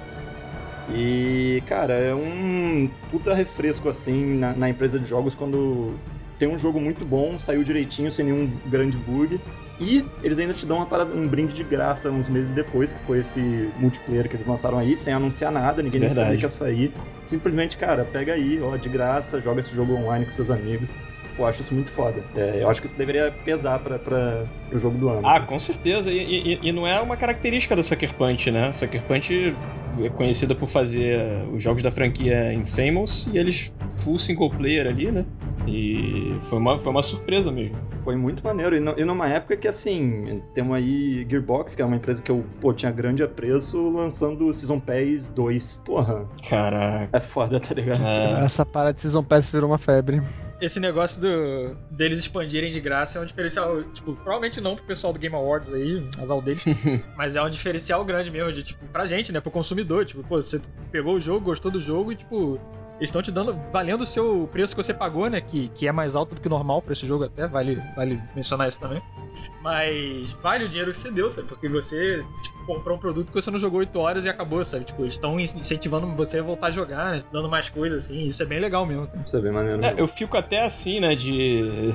de né, tirar pontos que a gente não tá dando nota aqui, mas de falar um aspecto negativo do jogo que eu, que eu fui percebendo é, mas aí é a questão dos jogos de mundo aberto, que não tem jeito, você consegue perceber um fator repetição. Que você vai amenizar esse fator repetição com a forma que você vai jogar. O quanto você vai variar, pô, esse aqui eu vou fazer mais no stealth, esse aqui eu vou chamar o cara para um standoff ali, que é aquele aquele momento que até entra como se fosse uma cutscene, né, que o Jin Sakai ele coloca, ele, ele fica esperando o cara atacar para ele fazer o golpe fatal ali com a katana. É, enfim, mas você realmente consegue ter consegue variar ali no teu gameplay, mas, mas você percebe que a estrutura de missões e tal, elas não vão destoar muito de um vá até aquela área, lute com uma certa quantidade de inimigos, enfim. É... É, essa é a fraqueza do mundo aberto, né? Não tem como, né? É, inclusive eu já tenho o jogo desde o lançamento e não zerei até hoje. É, eu tô na última missão, literalmente na última missão, mas eu tenho esse, esse defeito também de que, cara, eu quero, eu quero é, aproveitar a força do meu personagem. Então, tipo assim, o, o Ghost of Tsushima te dá vários jeitos de você deixar o Jin mais forte. E, porra, eu não quero fazer essas coisas depois da história. Ah, sim, e aí eu não acho. vou mais ter no Sim, que jogar, sabe? No que usar essa força. Eu queria, tipo, poder aproveitar em algumas missões ainda. E aí eu fui fazendo missão secundária, missão secundária, pô, pegando outpost aqui e ali, cara, não consegui zerar até hoje porque deu uma enjoada. E tá lá, parado na última missão. é, é, eu me recuso a zerar sem estar forte o suficiente, mas ao mesmo tempo, cara, acho que eu só deveria terminar logo pra, pra fechar, sabe? É, esse sempre vai ser o dilema do mundo aberto, né? Esse equilíbrio entre qualidade e quantidade, né? Tipo, até, até onde, tipo, fica maneiro você fazer essa atividade aqui, sabe? 400 vezes, né? Tipo, Assassin's Creed. Mas... esse sempre vai ser o dilema. em, em 50 jogos diferentes, né? Tipo, É, a gente sacaneia a Ubisoft aqui, mas tem muito jogo que faz isso, sabe? Tipo, a Ubisoft é um dos maiores ofensores, assim, mas tem muito jogo que faz isso, sabe? Então... O, a parada também sobre repetição disso aí, mas, tipo, pelo menos pra mim, que eu tô no começo do jogo ainda, mas, tipo, as side quests, assim, parece que são um pouco mais é, envolventes, assim, não é tipo, ah, vou só fazer aqui só pra ganhar XP e poder upar o meu personagem. É, tipo, eles te dão um contextozinho de história legal, Sim. cara. é Estilo The Witcher. ah, estilo The Witcher, isso aí. Acho que a gente, a gente sente mais pelas atividadezinhas secundárias mesmo, né? Tipo, ah, o cara vai lá tomar banho ali, aí vai pegar o outpost mesmo, né? Tipo, pegar o outpost acaba virando uma, uma repetição depois de um tempo, né? Tipo, mais esse tipo de coisa. Eu queria fazer um comentário aqui. Me desculpem as pessoas que gostaram, me desculpem as pessoas que amam a cultura japonesa. Eu também super curto a parada de samurai. Mas, maluco, sentar pra escrever poema tá foda. Toda vez que eu vejo. Puta que pariu. olha. Que isso, faz cara? É mó maneiro. Ah, eu não aguento mais, né? Eu não aguento mais, juro. Eu sento ali e eu, puta, escreve qualquer merda. Que se o maluco tá escrevendo uma parada que não faz o menor sentido, eu não tô nem vendo. não, velho, tem, Não, tem que cara, fazer é sentido. submerso na natureza. Exato. Caraca. Vai falar agora que tu não gosta da- de dar carinho na raposa. Não, isso também. eu faço. O jogo tinha que ser só isso, mano. O jogo, o jogo tinha que ser só dar carinho na raposa, cara. Era Game of the Year. Ah, tá, já ia desligar aqui, moleque, se tu falasse que não fizesse carinho na raposa. Não, então, o, o, o, o lance de, de escrever o poema lá é uma puta vibe, né? Cara, tipo assim, faz. Faz sentido e é uma parada maneira, até porque esse jogo é uma carta de amor ao Japão. Eu lembro que. Até mandei essa notícia lá pra vocês, cara. Só que eu não lembro quem foi que falou. Não sei se foi a galera desenvolvedora do Yakuza. Eu acho que foi, cara. Acho que foi a, a galera que trabalhou no Yakuza, o diretor-chefe. Falou, pô, cara, sinistro esse trabalho da Sucker Punch, que é uma empresa ocidental, né? Acho que ela é, ela é americana. Bom, não quero falar americana sem, sem ter certeza que é. Sucker Punch? Sucker Punch é. Sucker Punch é americana. Ah, então. Assim, elogiaram muito o trabalho que eles fizeram, porque é como se o, o, o japonês em si né, não chegou a fazer um jogo desse nível de qualidade de samurai. A gente teve. E, e que aborda tão forte né, a, cultura japonesa, a questão de honra, é, a- o, o tipo de música. Cara, nossa, é foda. E é engraçado, cara, que o Ghost of Tsushima eh, teve até um preconceito da, da nossa parte. Não, não vou dizer da nossa parte, vou dizer. Posso dizer da minha, se alguém quiser se manifestar. Mas que a gente teve Nioh, a gente teve Sekiro. E aí depois a gente foi ter Ghost. Foi tipo, putz, é ma- ma- mais um jogo, né, cara, de samurai, será, cara? Não sei o quê. Como se tivesse lançado num time infeliz. Só que, cara, é um jogo que é outra parada, é outra vibe. E mostra muito essa questão da honra dos samurais e tal, que é bem maneiro, cara. É bem legalzinho Sim, de ver. É muito foda. É, isso, isso aí foi impressionante. Tipo, eu tava lá despretensioso, fazendo, tentando fazer uma missão stealth, assim, pra ver como que ia ser. Aí de repente eu dou um pulo pra assassinar o cara, de repente aparece uma cutscene, assim. Uma cutscene que já tinha aparecido do tio dele falando lá, que dá honra, sei lá o quê. Enfrentar os Caraca, inimigos frente a frente, né? Isso. Pô, achei esse cara muito maneiro. É, exatamente. Ele vai aos poucos se lembrando do treinamento, assim, né? Tipo, tudo que ele tá meio abdicando, fazendo. Mas assim, é. A a história também deixa muito claro que com, o quão brutais, assim, a gente vê isso no jogo, né? Eram os mongóis, eles deixam um monte de gente desmembrada por aí. Então ele realmente não via outra opção a não ser usar esses é, truques, Até assim. porque ele entre tá, entre aspas, assim, sozinho, né? Tipo, caraca, não tem É, como, né? exatamente. E, e não tem como revidar, assim. Esse conflito é uma parte bem legal do jogo, assim. Essa, essa questão da temática que você falou, tipo, realmente, né? Tipo, já saíram. E sempre sai, né? Mas eu acho que ultimamente tem saído bastante jogo com essa temática japonesa, mais samurai, assim. Mas, mas eu acho que a pegada desse jogo justamente é, tipo. É que me lembra, por exemplo, esse jogo parece que é que nem o, o Uncharted é pro Indiana Jones, sabe? É tipo, é um negócio que você sabe mais ou menos qual é a vibe do negócio, né? Tipo, a ideia do Uncharted não era, tipo, fazer um negócio inovador, assim, caraca, a história completamente bizarra. Não, era, tipo, fazer um Indiana Jones jogável ali, sabe? Um Sim. filme de, um, tipo um filme de aventura, assim, né? Um negócio. Eu tenho a impressão que o Tsushima é exatamente isso para os filmes antigos lá do Kurosawa, sabe? Que são esses filmes de samurai, japonês e tudo mais, né? Eu sinto que a ideia não é fazer um negócio completamente inovador, diferente. É fazer um negócio ultra bem feito e que, tipo, te remeta a esses filmes, Sim, sabe? sim. Tanto o vento muito caricato passando pelo personagem. Assim, É, tal. exatamente. é. E, cara, um, um ponto que eu queria falar é impressionante como a Sony ela lança exclusivos de peso todo ano, cara. É, a gente tem dois indicados agora em 2020, que é o Ghost e o The Last of Us. Em 2018 a gente teve God of War e Spider-Man. Em 2017 teve Horizon, eu não lembro se teve outro, acho que foi só Horizon. Tudo bem que posteriormente o Horizon entrou pro, pro PC, né, na Steam, mas, cara, é, é, é incrível como, como a Sony tá com um catálogo de exclusivos fortíssimos, que começou desde o início da geração, com o próprio Infamous Second Son da Sucker Punch. Cara, é foda. É por isso que anima muito o, o futuro ali pro PS5, porque se a gente tiver só continuação dessas franquias, cara, já tá bom demais, sacou? Mas a gente sabe que vai ter mais, é, coisa nova. É, isso é um bom ponto mesmo. Eu até, eu até tinha comentado com, com vocês outro dia, né, cara? Que agora eu fiquei dividido. Eu não sei o que eu quero mais da Sucker Punch: um novo Infamous ou um novo Ghost of Tsushima. Pode crer, tu comentou mesmo. E vamos deixar o melhor e mais polêmico pro final. Vamos, Não, é agora, agora. agora. vamos falar de Hades, da Supergiant Games.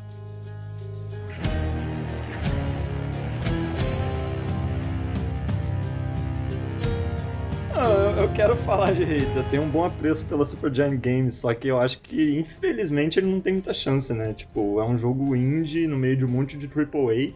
É, mas não é a primeira vez que a Supergiant Games está aparecendo no, no, é, no Game Awards. Eu acho que cara, eles mandaram muito bem, porque eles apareceram em quase todas as categorias aqui, então eles estão competindo com os gigantes aqui. Eu tô achando isso muito maneiro. Ah, eles vão ganhar alguns prêmios com certeza, cara. Não, com Sim, certeza com vão certeza, ganhar. com e- certeza. E eu não duvido que talvez no futuro a gente veja ela ganhando um jogo do ano também, porque ela, ela tá crescendo bastante, assim.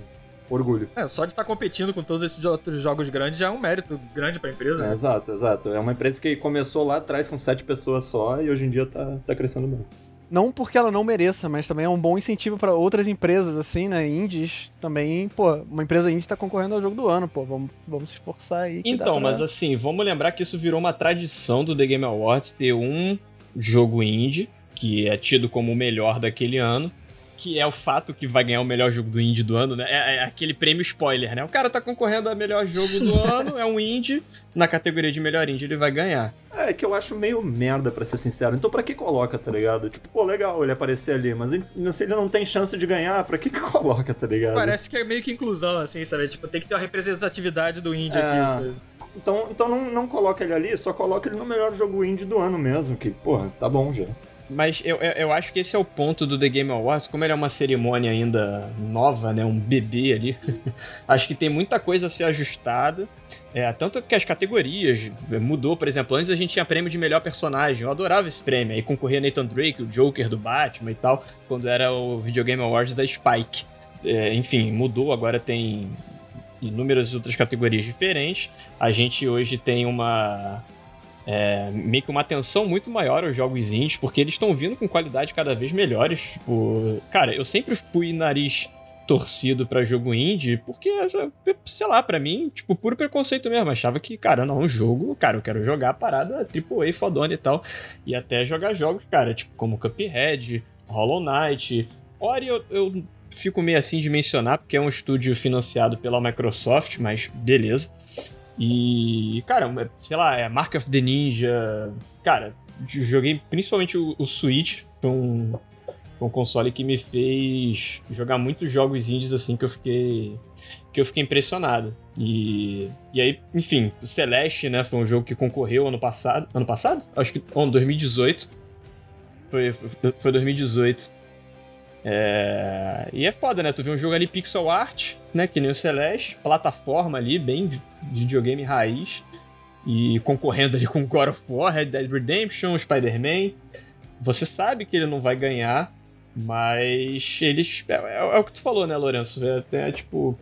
Pra que botar, né? Mas é. É, eu, eu acho que, acho que não chega nem a ser uma questão de tipo gráfico no final tal, é mais conteúdo mesmo. Tipo, esses jogos não tem tanto conteúdo a oferecer quanto um, um jogo que, caraca, tem uma equipe de sei lá quantas pessoas, tipo 100 pessoas trabalhando, sei lá. É, é foda, é complicado colocar na mesma categoria, eu acho. Mas legal que ele aparece, só que assim, se for para aparecer por aparecer, acho meio merda também. Já tem a categoria para ele, sabe? É, mas eu acho que é isso mesmo, cara. É só representatividade, sabe? Tipo, vamos botar ele aqui pra falar que, tipo, olha só, tem um indie concorrendo com os outros jogos, sabe? Tipo, ah, sim, mas sim. a gente sabe que dificilmente vai ganhar, né? Tipo... Não, e no, no fim isso vai aparecer para eles ainda. Tipo, ah, a gente concorreu como jogo do ano. Mas né? deixa eu fazer a defesa desse jogo maravilhoso aqui. Sim, é, conta, né? Com certeza. Eu acho que um que ganhou foi o Journey, né? O Journey não chegou a ganhar jogo do ano alguma vez? Ganhou, ganhou. Ganhou na época do Video Game Awards, ganhou. Não quero xingar o Journey, mas, pô, é jogo bobinho não. amarro, me amarro. Cara, tô jogando Raids, curtindo pra caramba, é um jogaço. Eu tô, no momento dessa gravação, ainda não zerei, acho que eu tô na minha 21ª run. Pra quem não conhece, ele é um jogo roguelike, que é conforme você vai avançando, você vai conseguindo upgrades para aquela run, e a partir do momento que você morre, você volta para o início do jogo, mas você carrega, costuma carregar algumas coisas contigo. Não necessariamente todos os power-ups que te fizeram chegar até aquele ponto, mas algumas coisas ficam como habilidades permanentes. Pô, cara, nesse jogo é, tá sendo meu primeiro roguelike, né? Nunca joguei nenhum, não joguei Dead Cells e tal. E tô curtindo bastante. É maneiro que você tem meio que os NPCs são os deuses do Olimpo, né? Então, por exemplo, um power-up é o do Poseidon. E ele te dá os danos que ele dá, seja no teu dash, seja na, na, no teu ataque principal, no teu ataque secundário, são danos vinculados ao knockback. Então, isolar os inimigos numa certa distância. Os de Zeus são eletricidade, logicamente. Os da da, da Afrodite. São danos que dão meio que fraqueza ao inimigo. Então, se ele te atacar, ele vai tirar muito menos dano de você. Então é muito bom para bosses. Que você vai, né, apanhar bastante dos bosses. Então, ao longo do jogo, você vai sendo desafiado, aí passando por as chambers, e ao final de cada uma você ganha algum item, seja um pouco mais de vida, seja é, algum power-up desses que eu falei, ou algum upgrade para os power-ups que você já tem. E, cara, não tem moleza de recuperar vida após passar uma chamber, não. Você tem que o tempo todo estar tá escolhendo os caminhos, em algum momento vai ter uma fonte lá para você recuperar a vida, mas aí não recupera a vida toda. Até depois que você enfrenta a boss e tá ferrado de vida, vai ter que lidar com isso pro próxima pro próximo mundo que você for percorrer de fazer ele com mais cuidado. E aí, cara, é, é, sei lá, acaba que fica que fica mega viciante. Tu fica querendo ir melhor na run seguinte e assim, não desmerecendo o enredo de jogos indies e tal, mas nem sempre você fica tão interessado, né? É mais ali pela experiência de jogar, mas o Hades, cara, ele conseguiu me instigar. O trabalho de dublagem ajuda muito, a ambientação, os gráficos, né? Como, como cada deus ali do Olimpo é desenhado, porra, é muito maneiro. Então, assim, eu entendo perfeitamente ele tá concorrendo a Game of the Year e fatalmente ele vai ganhar o melhor indie. Acho que não há dúvidas quanto a isso. E, bom, aparentemente o favorito aí, The Last of Us Parte 2, da Naughty Dog.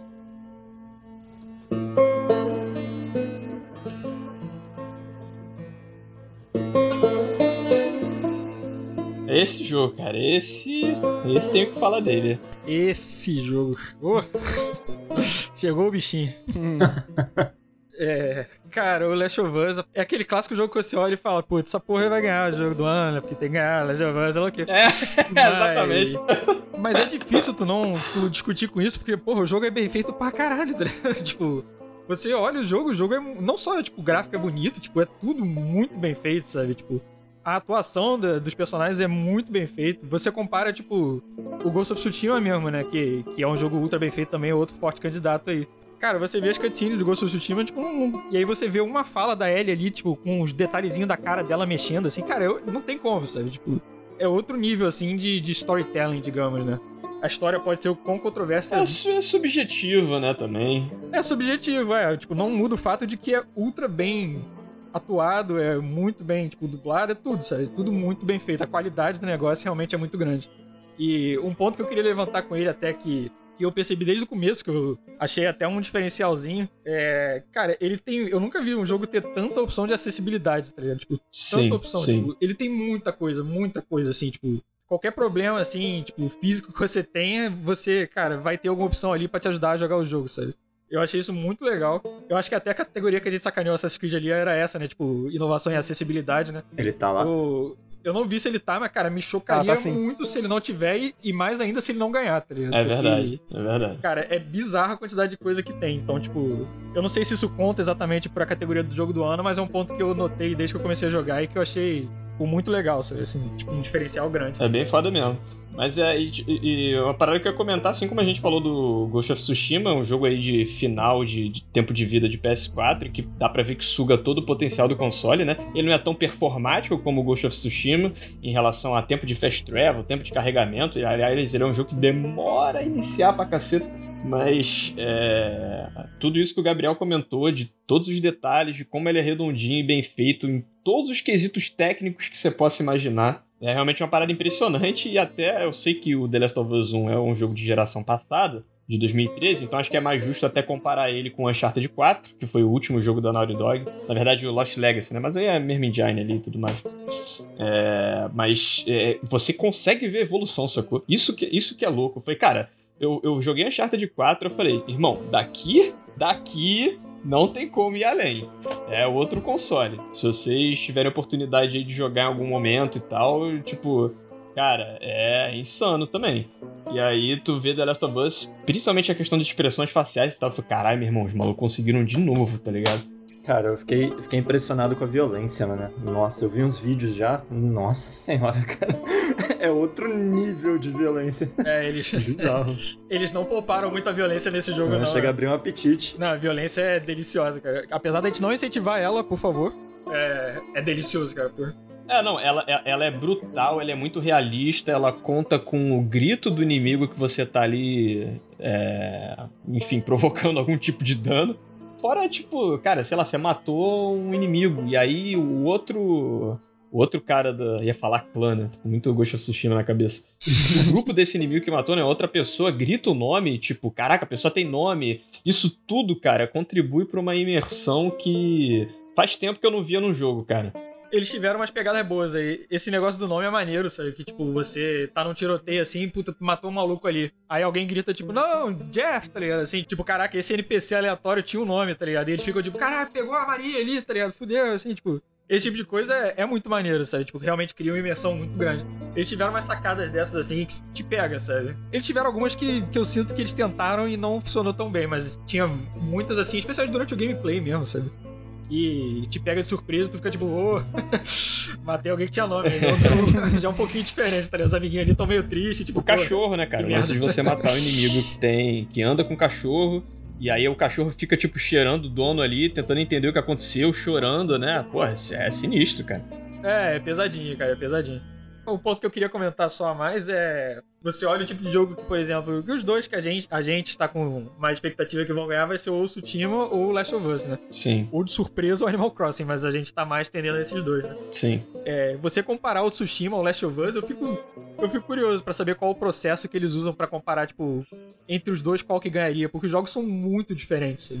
O Last of Us, ele tem todo essa, esse quesito técnico, né, de, tipo, o jogo ultra bem feito, caraca, mega trabalhado, detalhes, sei lá o quê. Justamente por ele ser um jogo, tipo, ele tem momentos abertos, assim, um pouquinho mais, Sim. mas ele, no geral, é um jogo bem linear, né? Uhum. Então, tipo, eles têm tempo pra trabalhar nisso, né? Fazer, ter certeza de que, pô, essa parte aqui vai estar ultra bem feita porque o cara vai ter que passar por aqui, vai seguir desse jeito, fazendo isso aqui e tal. O Ghost of Tsushima é um jogo completamente aberto, né? Tipo, então é outra pegada, O sabe? mundo inteiro pra explorar. né? Pois é, eu fico curioso pra saber qual o critério, assim, de tipo, por que, que esse um é melhor que o outro, sendo que eles são tão distintos, sabe? É, meio que, que caiu naquela, no ano do God of War, né? God of War contra o Red Dead 2. É, é o pior que é mais ou menos a mesma situação, Ah, mesmo. e o Red, 2, Red Dead 2 ganhando tudo, né? A gente achou que ia levar jogo do ano também e eles acabaram dando pro God of War. Sim. É, dá a impressão de que, tipo, ah, o Red Dead ganhou tudo, né? Vamos dar esse aqui pro God of War, né? Pra, tipo, manter equilíbrio aqui. É, é. é que no fim é meio que, entre muitas aspas, o mais importante, né? O jogo do ano, né? É, Foi o que me exatamente. levou. É, é, é meio que isso, a relevância do jogo. É engraçado, né? Tipo, ah, o Red Dead ganhou nove prêmios, o God of War ganhou o jogo do ano, mas, pô, foi o jogo do ano, É, né? Pô, foi óbvio o que o God of War é muito melhor, né? É, um, um ponto que eu queria comentar sobre o que vocês falaram da comparação com Red Dead e God of War. E aí se entra esses quesitos técnicos, né? Vai ficar meio que botar uma planilha, pô, é melhor, sei lá, design de áudio, melhor, e árvore desse.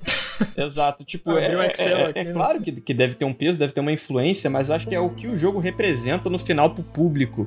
O, o- como o público recebeu aquele jogo. Porque, por exemplo, uma coisa que aconteceu com Red Dead e God of War, que a gente comentou bastante, todo mundo que, evidentemente, tinha um PS4, porque é um jogo exclusivo. Todo mundo tinha um PS4, jogou God of War, zerou, ficou apaixonado pelo jogo, comentava com os amigos disso, tipo, todo mundo falava boy, boy, pra lá e pra cá. Cara, realmente, foi, foi uma franquia que ela deu um shift muito grande, foi um jogo que acabou sendo uma surpresa. Cara, agora a forma vai voltar, nossa, o Kratos tá diferente, não sei o quê. Enfim, pra não me estender nisso, o ponto é, muita gente que jogou Red Dead Redemption não zerou, tá ligado? E inclusive não chegou perto de zerar. Você vai, porra, outro dia eu fui conversar com o Gabriel, pô, cara, o que, que tu acha? Onde é que eu tô na história? Acabou de acontecer isso com o Arthur, não sei o que. Ele, "Ih, cara, pô, tem muita coisa ainda e tal. Eu fico, nossa, mano, meu Deus. Cara, E- não aproveita o jogo direito, tipo, porra, não compra e não zera? Tipo, como assim? Quem faz isso, tá ligado? Acho, acho nada a ver. é, não, eu não zerei também. É, mas.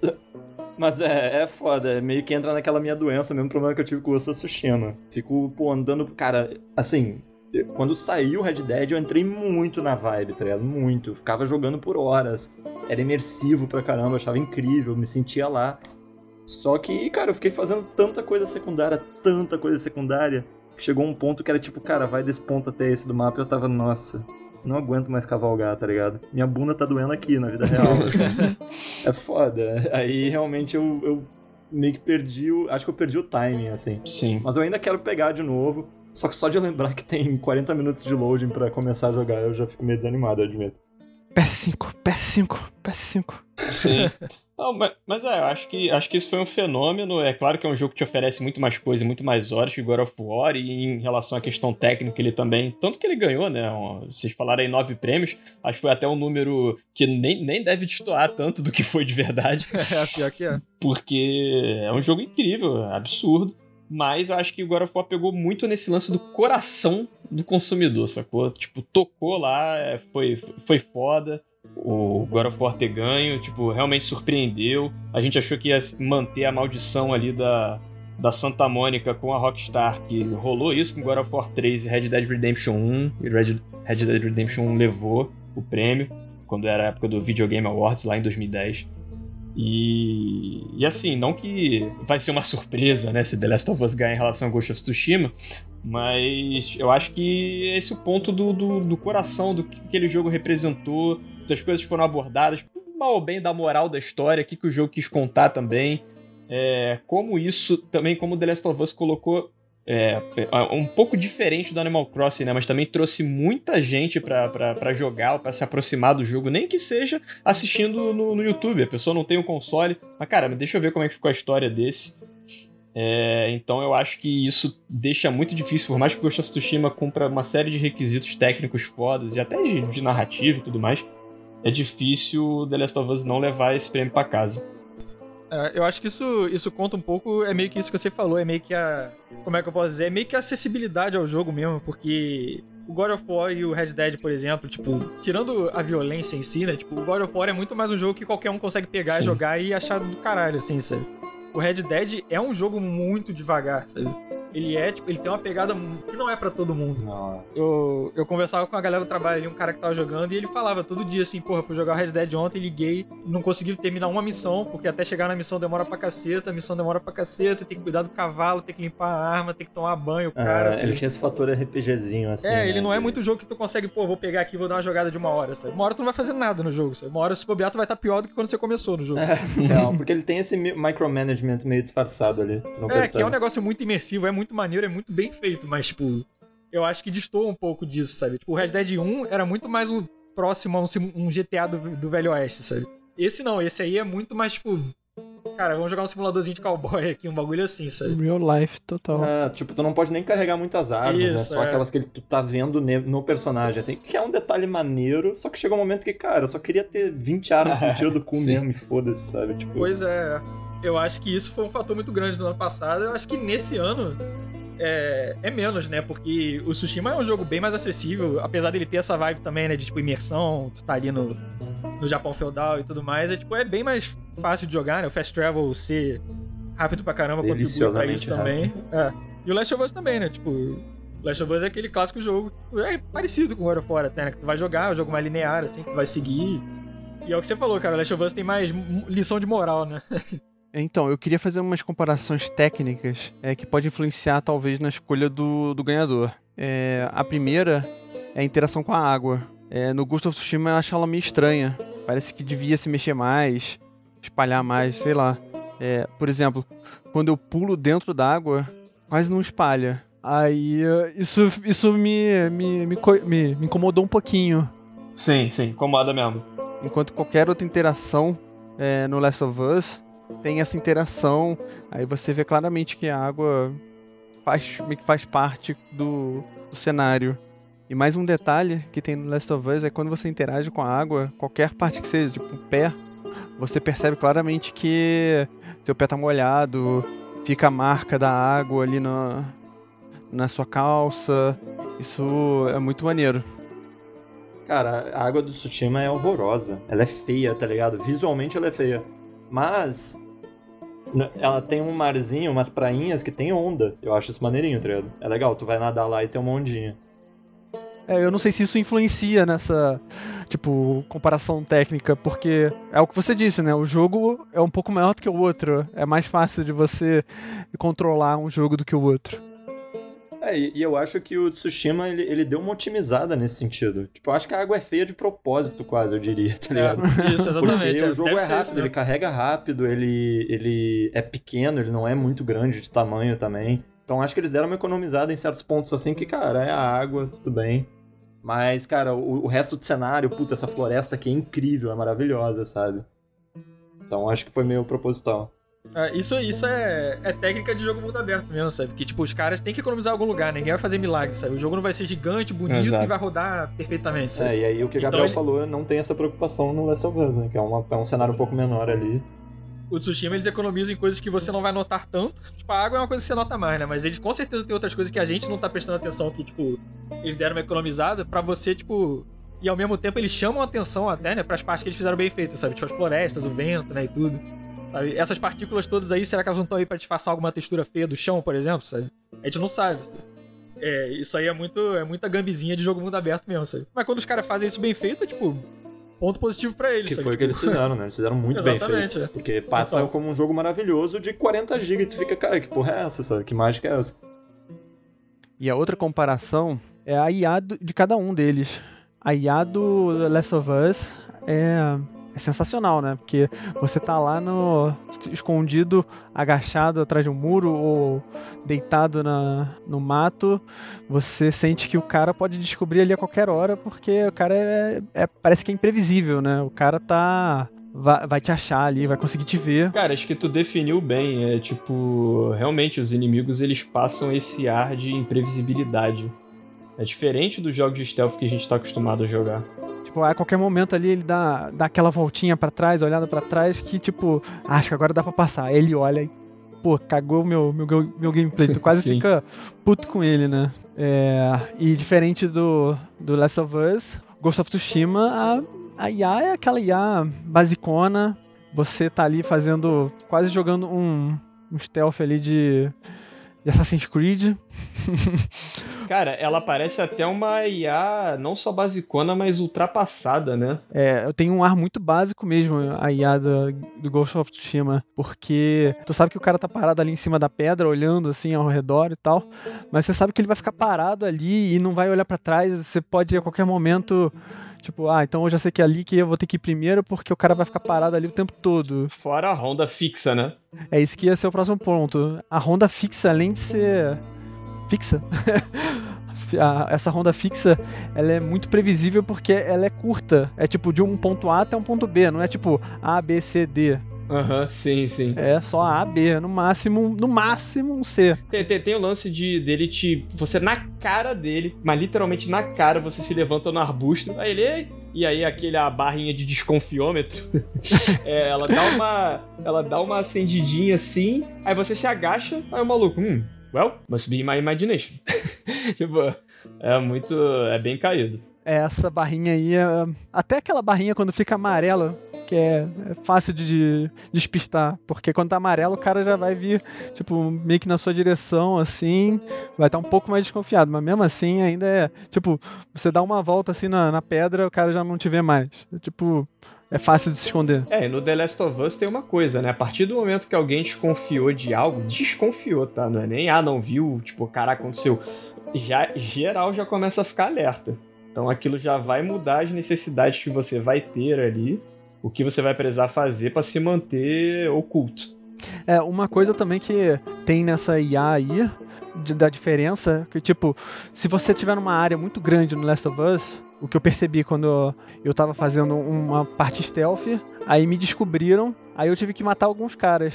Talvez já tenha acabado todo mundo. Vou, mas vou com calma que vai que tem mais alguém. E não é que tinha, porque só o pessoal que tava em volta desse cara que me descobriu ficou alerto. Pera aí, alerto? Eu falei alerto? Puta que pariu. Era alerta, né? Mas então, foi uma coisa mais. Assim, momentânea. Lá no, no Ghost of Tsushima não, né? Se um te descobre, todo mundo te descobre. Tipo, pode estar, sei lá, uma distância bem grande que o cara vai vai estar atento lá. Qualquer coisinha que ele te vê já vai ser partir pra porrada. Sim, sim. Que, que é justamente o, o que tu falou mais cedo. É realmente é uma, é uma mecânica que tá ultrapassada, que é aquela de um tá alertado, todo mundo automaticamente naquela área ali. E quando eu digo naquela área, é na sessão inteira, né, de, de, de stealth, vai estar alerta. É, e vir pra cima de você saber sua localização, né? E é engraçado, parece que no Japão feudal os caras tinham comunicadores, né? Bom, essa premiação do The Game Awards é, tá nesse formato, como eu havia dito anteriormente, desde 2014. E vamos relembrar aí os vencedores do prêmio mais cobiçado, Game of the Year. Em 2014 a gente teve Dragon Age Inquisition, que até foi um ano que a gente teve poucos lançamentos assim relevantes. Teve o Infamous Second Dragon Age, Son, porra!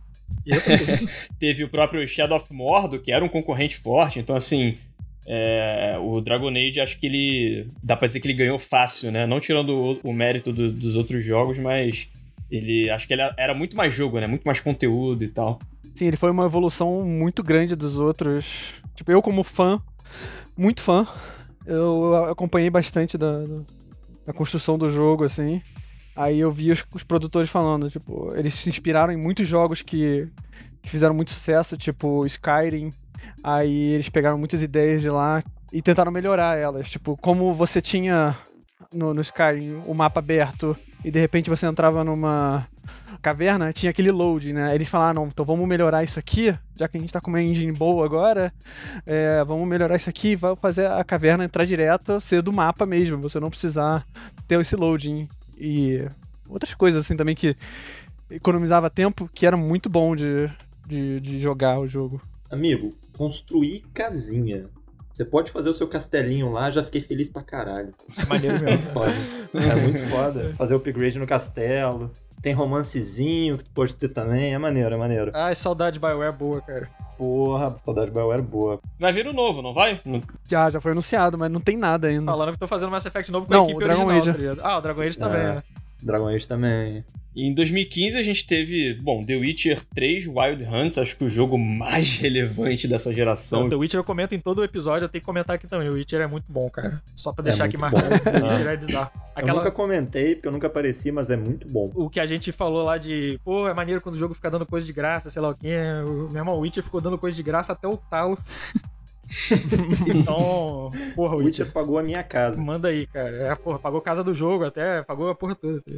É, o, o, o, The Witcher, cara, ele foi um fenômeno e ele, inclusive, cara, isso foi um achievement bizarro do The Witcher, porque ele fez pessoas que não estão acostumadas a jogar RPG Beleza, a pessoa até joga uma parada mais casual. Cara, eu conheço gente que só jogava FIFA e Call of Duty e pegou esse tal de The Witcher 3 pra jogar. E aquilo abriu a cabeça da pessoa. O que é bom, ótimo, né? Pra pessoa jogar coisas diferentes, tal, experienciar outras coisas, ao mesmo tempo colocou a régua muito lá em cima, né? Sim, é. e a pessoa vai jogar outra coisa e fala, puta, mas cara, esse, esse Assassin's Creed Odyssey aqui é uma bosta. ah, Ubisoft! Moleque, mesmo o jogo tendo lançado todo bugado, ainda assim era muito bom de jogar. Todo bugado também não, né? Alguns bugs. O que eu tinha comentado mais cedo de, tipo, fazer, fazer aquele equilíbrio entre qualidade e quantidade, né? O Witcher saiu meio bugado, mas, cara, ele. Ele pegou a qualidade e a quantidade e jogou lá pra caça do caceta, assim, tá ligado? Foi tipo, os dois vão ser bons, cara. Pô, não tem essa regra, não. Ah. Porque ele tem muita coisa, ele tem muita sidequest, muita coisa, e todas as sidequests têm uma historinha, são interessantes, tá ligado? Cara, é bizarro. Esse jogo é muito fora da curva, assim. É, e é maneiro, tipo, a, a evolução que a, que a CD, a CD Projekt Red teve no jogo, porque o primeiro Witcher, tipo, era um point and click, tá ligado? Era RPG, full RPG, assim, era difícil de jogar até, eu joguei no computador. É, e, e eu jogava pela história, mais porque a jogabilidade era era bem travadinha. É, e aí no, no- o 2 já foi um action RPG que chamou bastante atenção, a galera achou maneiro, e o 3 explodiu, né? Explodiu completamente. Agora CD Projekt, Projekt Red é considerada uma das grandes empresas aí Exato, e cara, assim, é claro que a gente reconhece o mérito do- dos livros, que é onde a obra surgiu, mas é, cara, a série da Netflix Ah. foi por conta da relevância do, do- do- desse terceiro jogo. Aí quando a galera bate o olho na série, eles falam o quê? Pô, o jogo. Ah, isso daí, essa série é baseada naquele jogo, tá ligado? Sim. É, muita, muita gente nem entendeu tão bem a série porque falou, ué, isso aqui tá diferentão do jogo, tá ligado? Porque a série é mais inspirada nos livros, né? Então o jogo se passa depois, né? Então confundiu até muita gente, que a maioria das pessoas realmente conhecem pelo jogo. tá ligado? Sim. É, o The Witcher é realmente um- uma parada muito fora da curva, como vocês falaram, e que criou toda essa expectativa no Cyberpunk 2077, que é da mesma desenvolvedora. Chega a dar um medo. né? Chega a dar um medo, né? Não, Eu, eu acho que o, o termo que usam pro, pro Witcher, o termo técnico assim, é foda pra caralho. Bam! Holy fuck, this game's awesome! Look at the graphics and the music. Oh my god, it feels so good. Nossa, Cara, moleque, eu- eu, eu tava muito curioso pra ver o jogo. Ai, caralho. E, tipo, é, é foda porque. Só um, um comentário sobre esse ano de 2015, cara. The Witcher até acabou ofuscando um jogo excelente, cara. Que é o. que foi o Bloodborne. Porra. Lançou no mesmo ano. E é bizarro, cara. O Bloodborne não ganhou nenhum prêmio. É, até, até uma. E a gente vai comentar isso quando a gente for falar do grande vencedor de 2019. Mas. E a gente mas tá realmente, esperando The um sequel até hoje aí, por favor. Por favor, Por favor, não é pelo amor de. Deus, cara. Bloodborne 2 aí, cara. Eu nunca te pedi nada. É, porra. Pois é, cara. Elazinha vitoriana. Delícia. Delícia. Beleza, seguindo aqui pro ano de 2016, a gente teve como grande campeão aí do Game of the Year o Overwatch, um jogo da Blizzard, multiplayer, competitivo, né? E acho que foi a primeira estreia aí de um jogo FPS, multiplayer, competitivo, ganhando a estatueta. Eu nem tenho o que falar porque eu não joguei e já vendo de longe assim, sei que não é um jogo pra mim. Cara, eu não joguei também. Se pá, eu até gostaria um pouquinho, porque eu era muito fã do, do Team Fortress 2. Eu acho que ele meio que segue o estilo, assim. É, mas não, não cheguei a jogar também, não. Não me interessou tanto, não. É, eu joguei um pouco em casa de amigo, etc, né? Tipo. É legal, cara. Também não é muito a minha cara, não, mas era legal. Dá pra ver que o jogo é bem feito, assim, tipo. Tem muita, muita opção, né, de personagem e tal, mas. Esse era aquele jogo que, cara, ele começou a fazer um sucesso da caramba, assim, explodiu, todo mundo jogando, caraca, virou uma febre. Tipo, ah, ele vai ganhar o jogo do ano porque ele tem que ganhar o jogo do ano. É, não, e também é, realmente não tinha, não querendo tirar o mérito, talvez até tirando, eu vou, eu tô dizendo não querendo tirar o Ah, mérito, tira mas vou aí, tirar tira completamente. não, é que a competição, cara, não foi lá essas coisas, sacou? 2016 foi um ano fraco pra indústria. E, e- eu acho, acho é, sei lá, é meio difícil um jogo só por gameplay ganhar assim também, né? Porque ele, não, ele meio que não tem uma história, né? Eu não sei, pra Exato, ser sincero. exato. Mas eu É, acho acho que foi meio não, que o impacto, né, forte que ele causou, é, né? É, foi mais um impacto, um jogo multiplayer, assim e tal. Que acho que é o que fortalece o que a gente discutiu sobre o que que faz o cara ganhar, o cara, né, o jogo ganhar o Game of the Year, né? Tipo, é o no final das contas é o, o impacto, né, o que ele representou naquele ano pra comunidade gamer. E não necessariamente a gente ir ali, pô, mas ele tem história, mas ele tem roteiro, mas o roteiro é bom. É, isso é. Seguindo pra 2017, esse foi um ano sinistro. A gente teve o lançamento do Nintendo Switch e veio a Nintendo com o pé na porta com Zelda Breath of the Wild, Mario Odyssey, os dois concorrendo a jogo do ano, que inclusive muitos dizem que a competição estava justamente entre os dois. É, na época eu nem tinha jogado Zelda e eu falava, nossa, Horizon tem que ganhar o melhor jogo do ano. Porra, com certeza. Tava concorrendo, né? Horizon Zero Dawn, Persona 5. E aí eu, tipo, não, cara, Horizon, pô, vai ganhar isso daí. E aí ganhou Zelda. E nessa época eu tinha todos os meus preconceitos possíveis com Zelda, com o como a Nintendo estava com seus jogos, que eu sempre gostei de Nintendo é, desde criança, mas já tinha abandonado os consoles da Nintendo há algumas gerações.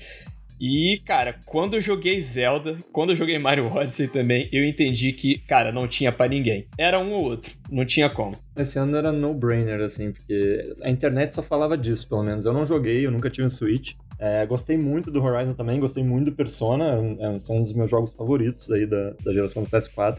Cara, na internet, assim, você entrava na internet só se falava no Zelda, só se falava no Mario Odyssey, e tava em todo lugar. O Zelda assim. foi bizarro. É, cara. o Zelda, tipo, a atenção nos detalhes, tudo que você podia fazer e tal, parecia realmente maneiro e me deu vontade de jogar. Eu nunca tive oportunidade, assim, mas eu, eu quero jogar ainda no futuro.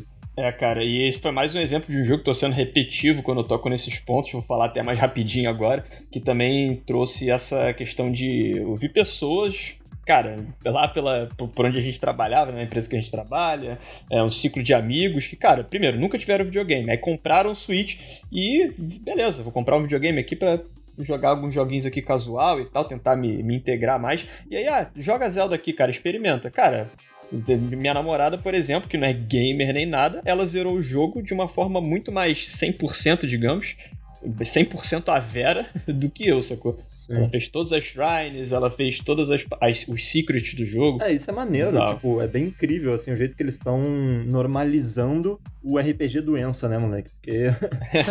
então, é, porra, é, é tipo Witcher, assim, cara, é um jogo meio de doente, assim, você quer pegar a melhor espada, você quer melhorar seu equipamento e tal. E aí agora tá virando uma parada meio comum, assim, tipo, a galera mais casual, por assim dizer, tá, tá se interessando. Eles estão trazendo, talvez, sei lá, uma interface mais mais tranquila Amigável, de se né? entender, né? assim. É, exatamente. Acho que é muito cultural, né? Eles estão descobrindo novos doentes por aí, tá ligado? Mas é, é muito, é muito cultural, né? Tipo, hoje em dia, essa, a nerdice, assim, é um negócio muito mais, tipo, popular, né? Tipo, é. os filmes da Marvel e tudo mais. Aí, tipo, tem, sei lá, Game of Thrones, tipo, um sucesso enorme, que é um negócio mó medieval, assim, né? Mó, tipo... É, é cara, hoje, Game hoje... of Thrones é engraçado, né? É um bagulho mega nerd, né? É, a galera vê que nem novela aquela porra, tá ligado? Tipo, todo ah, mundo viu esse negócio aí. Tipo, ah. é um negócio muito viajado, é um negócio muito louco, isso aí. É, eu acho que aos poucos a gente tá caminhando pro, pro, pro jogo parar de ser coisa só de criança, né? Que nem era considerado até pouco tempo atrás. É, o jogo já é considerado, já é considerado arte. Exato. Já tem um impacto cultural muito maior, sabe? Já lucra mais que, que filme, já tá tipo. Mas assim, pra minha família ainda é coisa de criança, sabe? é. Pra minha também. ah, sim, sim. Mas, é, mas isso é pensamento antigo. Acho que as gerações que estão por vir agora, assim, já vão crescer com outra cabeça, com certeza. É, é eles entenderam como importante é para mim, eles conseguem entender isso. Só que ainda é um negócio meio, ah, coisa de criança, assim, sei lá. Sim, tipo, teu pai não imagina jogar um videogame assim, curtindo. Tipo, sim, sim. Exatamente, exatamente. Apesar de que ultimamente ele tá viciadão no jogo de celular aí, mas é exatamente. É, cara, jogo de celular é outra parada. Isso aí, a gente tá viajando muito, mas só pra fechar o ponto. jogo de celular é outra parada, que tipo. Porque isso aí é a armadilha mais fácil que tem, né, cara? Tu tá no metrô, tá porra nenhuma fazer, tu vai fazer o quê? Tô com o celular aqui vou jogar, tá ligado? E aí esse joguinho serve. De, e jogo de celular é feito pra ser viciante, né, por cima, né? Então essas porras servem de entrada mesmo. Tipo, já joguei Serve um. de entrada, exato. Já joguei um Candy Crush aqui e vou jogar um Zelda ali. Nada a ver, mas. Mas acaba que é meio que isso, tá ligado? Para drogas mais pesadas, exatamente, exatamente. Não, é. Mas é, é, é, legal, assim, é legal de ver que minha mãe de vez em quando entra aqui no meu quarto e fica assistindo eu jogar e ela fica, caraca, pô, esse jogo aí, muito maneiro e tal. Tipo, é, é eu acho que ajuda também, né? Que tipo, tu ia jogar o primeiro GTA que saiu, era um bagulho tipo 8-bit, assim, com a visão de cima, todo cagado. Tu vai jogar, tipo, GTA hoje, tipo, é, é, é um negócio muito bem feito, sabe? Isso ajuda as pessoas a olharem e falar, caralho, bagulho bem feito, é, dá mais interesse. Não, ela entra aqui e me vê jogando Ghost of Tsushima, ela acha que é um filme, tá ligado? Porra. É, exatamente. Um ponto que eu queria falar de Zelda, que é até um vídeo que compartilhei com vocês outro dia, que é o um cara colocando a namorada dele para jogar e resolveu não dar muita informação, falou, ó, joga aí e tal. E justamente porque o Zelda, ele estimula a sua descoberta, a sua criatividade, a sua exploração de uma forma absolutamente natural e diferente dos jogos que a gente tem hoje na atualidade dos jogos de mundo aberto. Cara, você realmente faz um caminho que vai ser a sua experiência jogando, o trajeto que você vai fazer, as coisas que você vai enfrentar na sua frente, vão ser numa ordem totalmente diferente da que eu vou e o jogo vai funcionar perfeitamente. E isso é uma parada que inspirou os jogos é, que vieram depois. Tem muita coisa de Red Dead Redemption 2 que foi tirado do Zelda Breath of the Wild, que é engraçado, né? Cara, um jogo da Rockstar de faroeste, tipo... E você vê que, assim como The Witcher meio que ensinou muito a, a, a indústria, é, o, o Zelda Breath of the Wild acho que meio que atingiu o mesmo patamar, assim, de ser um grande professor para os próximos jogos, né? Um, seguindo pro ano de 2018, acho que a gente esse a gente passa batidaço aí, porque falando pra caramba, cara, foi God of War, o grande vencedor, né? Alright, and the game award for Game of the Year goes to God of War. Concorria com Red Dead Redemption 2, Spider-Man do PS4, é, o Celeste, e, rapaz, teve Assassin's Creed Odyssey.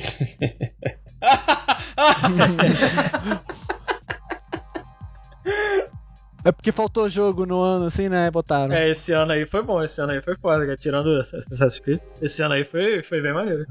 Cara, é engraçado que. Eu vou dar uma viajada rapidinho, mas é engraçado que ainda chama muita gente. No Assassin's Creed ainda chama muita gente. Tipo, muita gente comprou o Valhalla. Muita gente comprou o Valhalla. A gente, a gente falou disso, eu acho, já nos outros episódios, mas eu vou reforçar aqui então essa porra. Ubisoft. Ouve aqui, Ubisoft T. Ouve aqui. Cara, a ideia do Assassin's Creed é muito foda. tipo, a ideia do Assassin's Creed é muito foda, sabe? E, tipo, tem que dar o crédito quando eles merecem também, porque, tipo, as reconstruções históricas que eles fazem são muito fodas, sabe? Ah, O- sim, sim. Eu lembro até hoje do Unity que teve um cara que tirou. Tinha uma foto do jogo. Ele foi, tipo, na catedral lá na França, não lembro agora qual Notre era. Dame. Notre Dame mesmo, né? E ele, ele pegou a foto e alinhou a foto com a catedral de verdade, encaixava direitinho, porque o negócio era tão bem feito de um pra um, assim, que, tipo, isso é muito foda, sabe? Quando teve o incêndio recentemente, que incendiou a Notre Dame, eles usaram o Unity pra poder reconstruir, tá ligado? Parte da catedral. É, então, isso é absurdo, Eles usaram o jogo como referência. cara, que sinistro. Isso é muito maneiro, cara. Então, tipo, eles merecem crédito nisso. Agora, tipo, primeiro que, tipo, os jogos já não são mais de assassino há muito tempo, tá ligado? Tipo, a partir do Black Flag, tipo, foda-se assassino, sabe? Tipo, tu é um pirata, tu é um viking, tu é um, sei lá que porra. Sim. E, e, cara, é repetitivo, sabe? O bagulho pode ser muito bonito. Você olhando o Valhalla dá uma vontade de jogar, sabe? O jogo é bonito, e, tipo, pô, viking é irado, sabe? Só que aí você olha, tipo, o gameplay, você olha realmente a fundo, assim, tu vê, cara, eu já fiz isso aqui no, no Egito, tá ligado? É, não é, tu vê o viking maneiro e tal, e tu vê ele fazendo um parkourzinho ali pra subir um prédio, tu fica, porra, sei lá. Pois tá é? Tipo, só, que aí, só que aí tem muita gente que, tipo, não jogou os outros, ou então jogou e não sabe mesmo, sabe? Vê o bagulho, pô, viking, caralho, sempre que o jogo pica de viking, sabe? Esse jogo Ah, e parece acho que eles têm uma base de fã grande também, por incrível que Também pareça, tem, tá ligado? É. A galera É, curte eles, muito. Eles The Witcherzaram a franquia, né? E, tipo, Também, é. Eles, foram, eles foram implementando mais elementos viciantes, assim, pra ver se prende as pessoas, né? E, tipo, de um certo jeito funciona, só que é aquela parada, cara. Não importa o que eles colocam, se eles repetirem essa porra nova cinco vezes mais, vai enjoar, entendeu? Tipo, Ah, É, cada vez vai perdendo mais. a mais... identidade assassino, né? É, é e, e pessoas jogando, né? Pois é. Sim, a gente sacaneia pra caramba essa porra, mas é porque, tipo, todo mundo aqui curtia muito Assassin's Creed.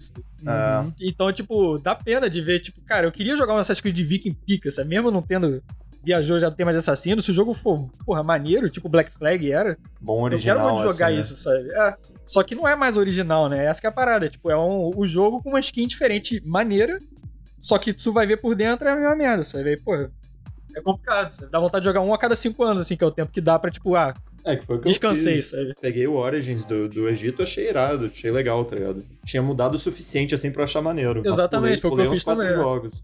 Exatamente. é. Aí o próximo, cara, o Odyssey, nossa, eu olhei pra ele, eu, tipo, zero vontade. O tá ligado? último que eu tinha jogado era o Brotherhood, lá atrás. Caraca. Ah, não, não, eu joguei Unity, joguei Unity. Ah, tá. No meio deles.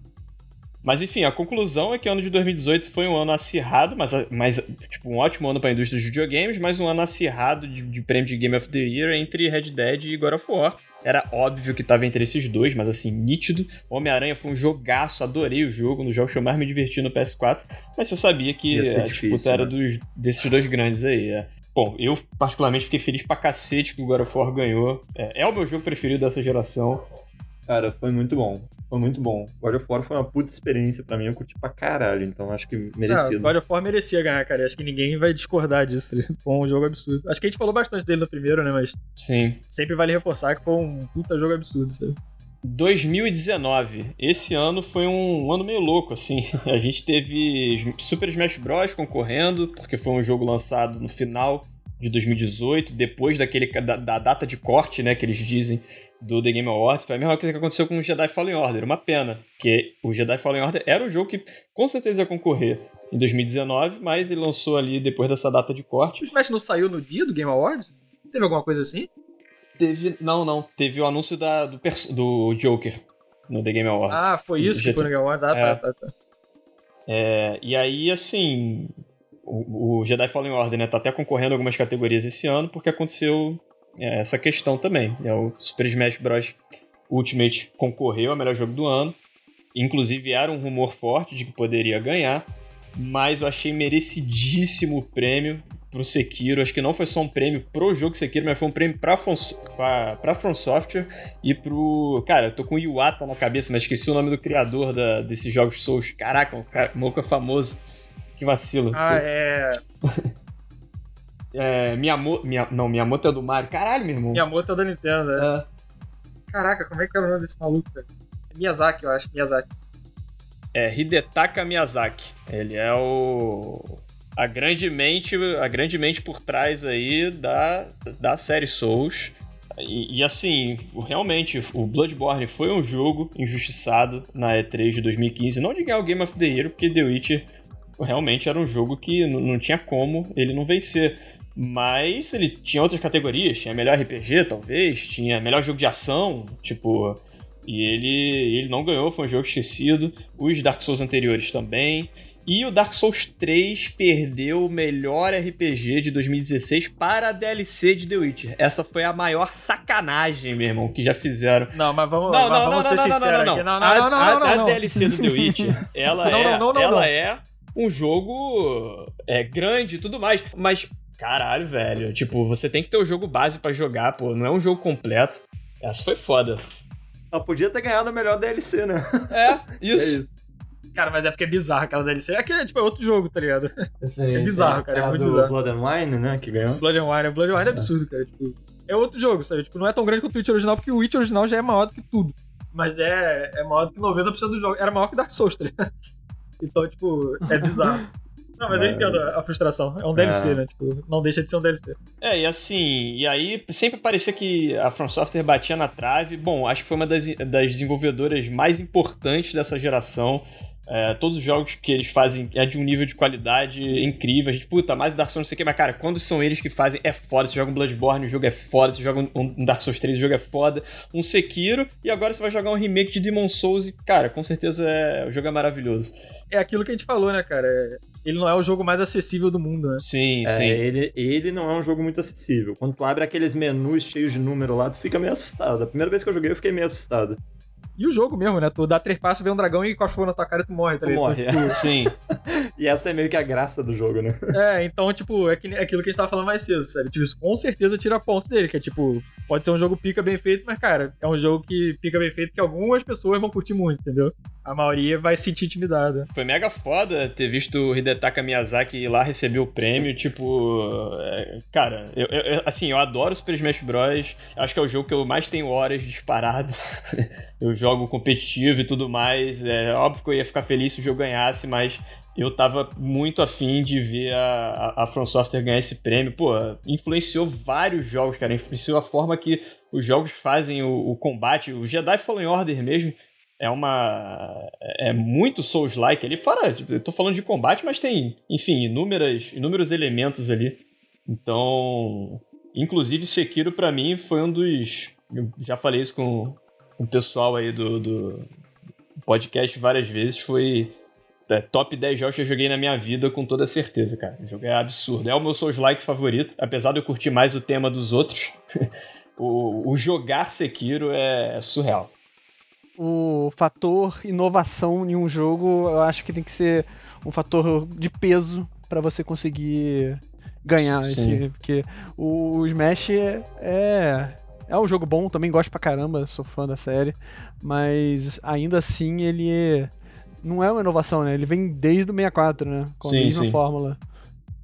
Não, é, mas eles tinham que ter ganhado, cara. Tipo, o Sekiro acho que foi até tarde, assim. Foi meio que um, um prêmio de consolação que eles já deveriam ter ganhado lá atrás, porque, cara, eles influenciaram uma geração inteira. A quantidade de. Souls-like que existe é. hoje em dia, tipo, a galera, muita gente copia esse estilo de jogo, sabe? Isso Até é, cara, hoje, isso é assim. O impacto foi muito grande, né? É, e, e o- a gente falou isso mais cedo, tipo, a, a parada do game do, do jogo do ano é o impacto, né? E aí, o impacto que ele causou na comunidade gamer, assim, é gigantesco. Tem vários jogos que são considerados é, inspirados em, em Demon Souls ou Dark Souls hoje em dia. E a gente queria fazer algumas menções honrosas a outros indicados, as demais categorias, até para o programa não se estender muito, vamos só citá-los aqui, mas que, que realmente valem essa, essa menção, que são excelentes jogos. A gente teve aí um jogo de esporte Tony Hawk, pô, excelente remake aí, jogamos pra caramba. Em jogo de ação e aventura, a gente teve o Star Wars Jedi Fallen Order, conseguindo concorrer aí esse ano. O Spider-Man e Miles Morales, que ninguém jogou, todo mundo aguardando o PS5, mas legal que ele tá concorrendo também. Cara, eu, eu- uma menção rápida a um jogo de. melhor jogo de multiplayer que apareceu aqui, que é o Among Us, que eu acho até curioso, que é um jogo relativamente pequeno e simples, assim, mas. Pô, mas ele fez muito sucesso. É, ele se destacou muito nesses últimos meses aí. Muito, muito bem pontuado. Ahn, tivemos aí com concorrendo também melhor jogo de ação Nioh 2, Streets of Rage 4, um jogo maneiríssimo também. É, bom, tivemos também Crash Bandicoot 4, é, Fall Guys, ambos aí concorrendo a melhor jogo pra família. Engraçado isso. Porra, o Crash. Muita família vai ficar puta aí daqui. Frustrada com esse jogo. E, cara, queria fazer uma menção rápida aqui a Mario Kart Live Home Circuit, que é um Mario Kart com realidade aumentada. É meio que um brinquedo concorrendo a melhor jogo. Criatividade da Nintendo aí, né? Que mais de 8 bi. Pô, sinistro. Doideira. Cara, falar rapidinho do No Man's Sky também, que eu acho que teve uma- um início muito controverso, mas hoje em dia tá aparecendo aí como melhor suporte de comunidade e melhor jogo contínuo. Realmente eles tentaram buscar, assim, correram atrás. Achei isso Sim, eles encaixaram na categoria boa, cara. Melhor jogo contínuo no Mescar realmente tá merecendo aí, que porra. Sim. Eles estão há muito tempo já expandindo o jogo e o jogo já passou muito do que foi prometido no começo lá, que não chegou nem perto. Exato. Mas agora já passou muito, cara. E, E o jogo tá muito legal. Zero preço, completamente de graça, que é bem Exatamente. maneiro da parte deles. Muito foda. Então é isso, pessoal. Foi um prazer tê-los conosco novamente. Lourenço, agradeço a participação. Espero que você apareça mais. O programa ficou, ficou iradíssimo. Opa, curti, curti. Galera, não esqueçam de nos seguir nas redes sociais, é, no Twitter principalmente, arroba Dude para acompanhar os nossos posts e o lançamento dos próximos episódios. Também sigam-nos no Spotify para acompanhar quando a gente estiver lançando episódio novo. Ah, então beleza, chega disso aí. Vamos, vamos lá jogar o Ghost of Tsushima, cara, que eu tô Bora, louco pra bora, jogar aqui há bora. mó tempo. A gente tá Pô, falando só pra bora. aqui. Valeu, galera. Bora jogar, bora jogar um abraço aí. multiplayer. Valeu, galera. Foi um prazer ter participado aí. É isso, bora jogar, que é o que a gente faz melhor. Valeu. Até mais.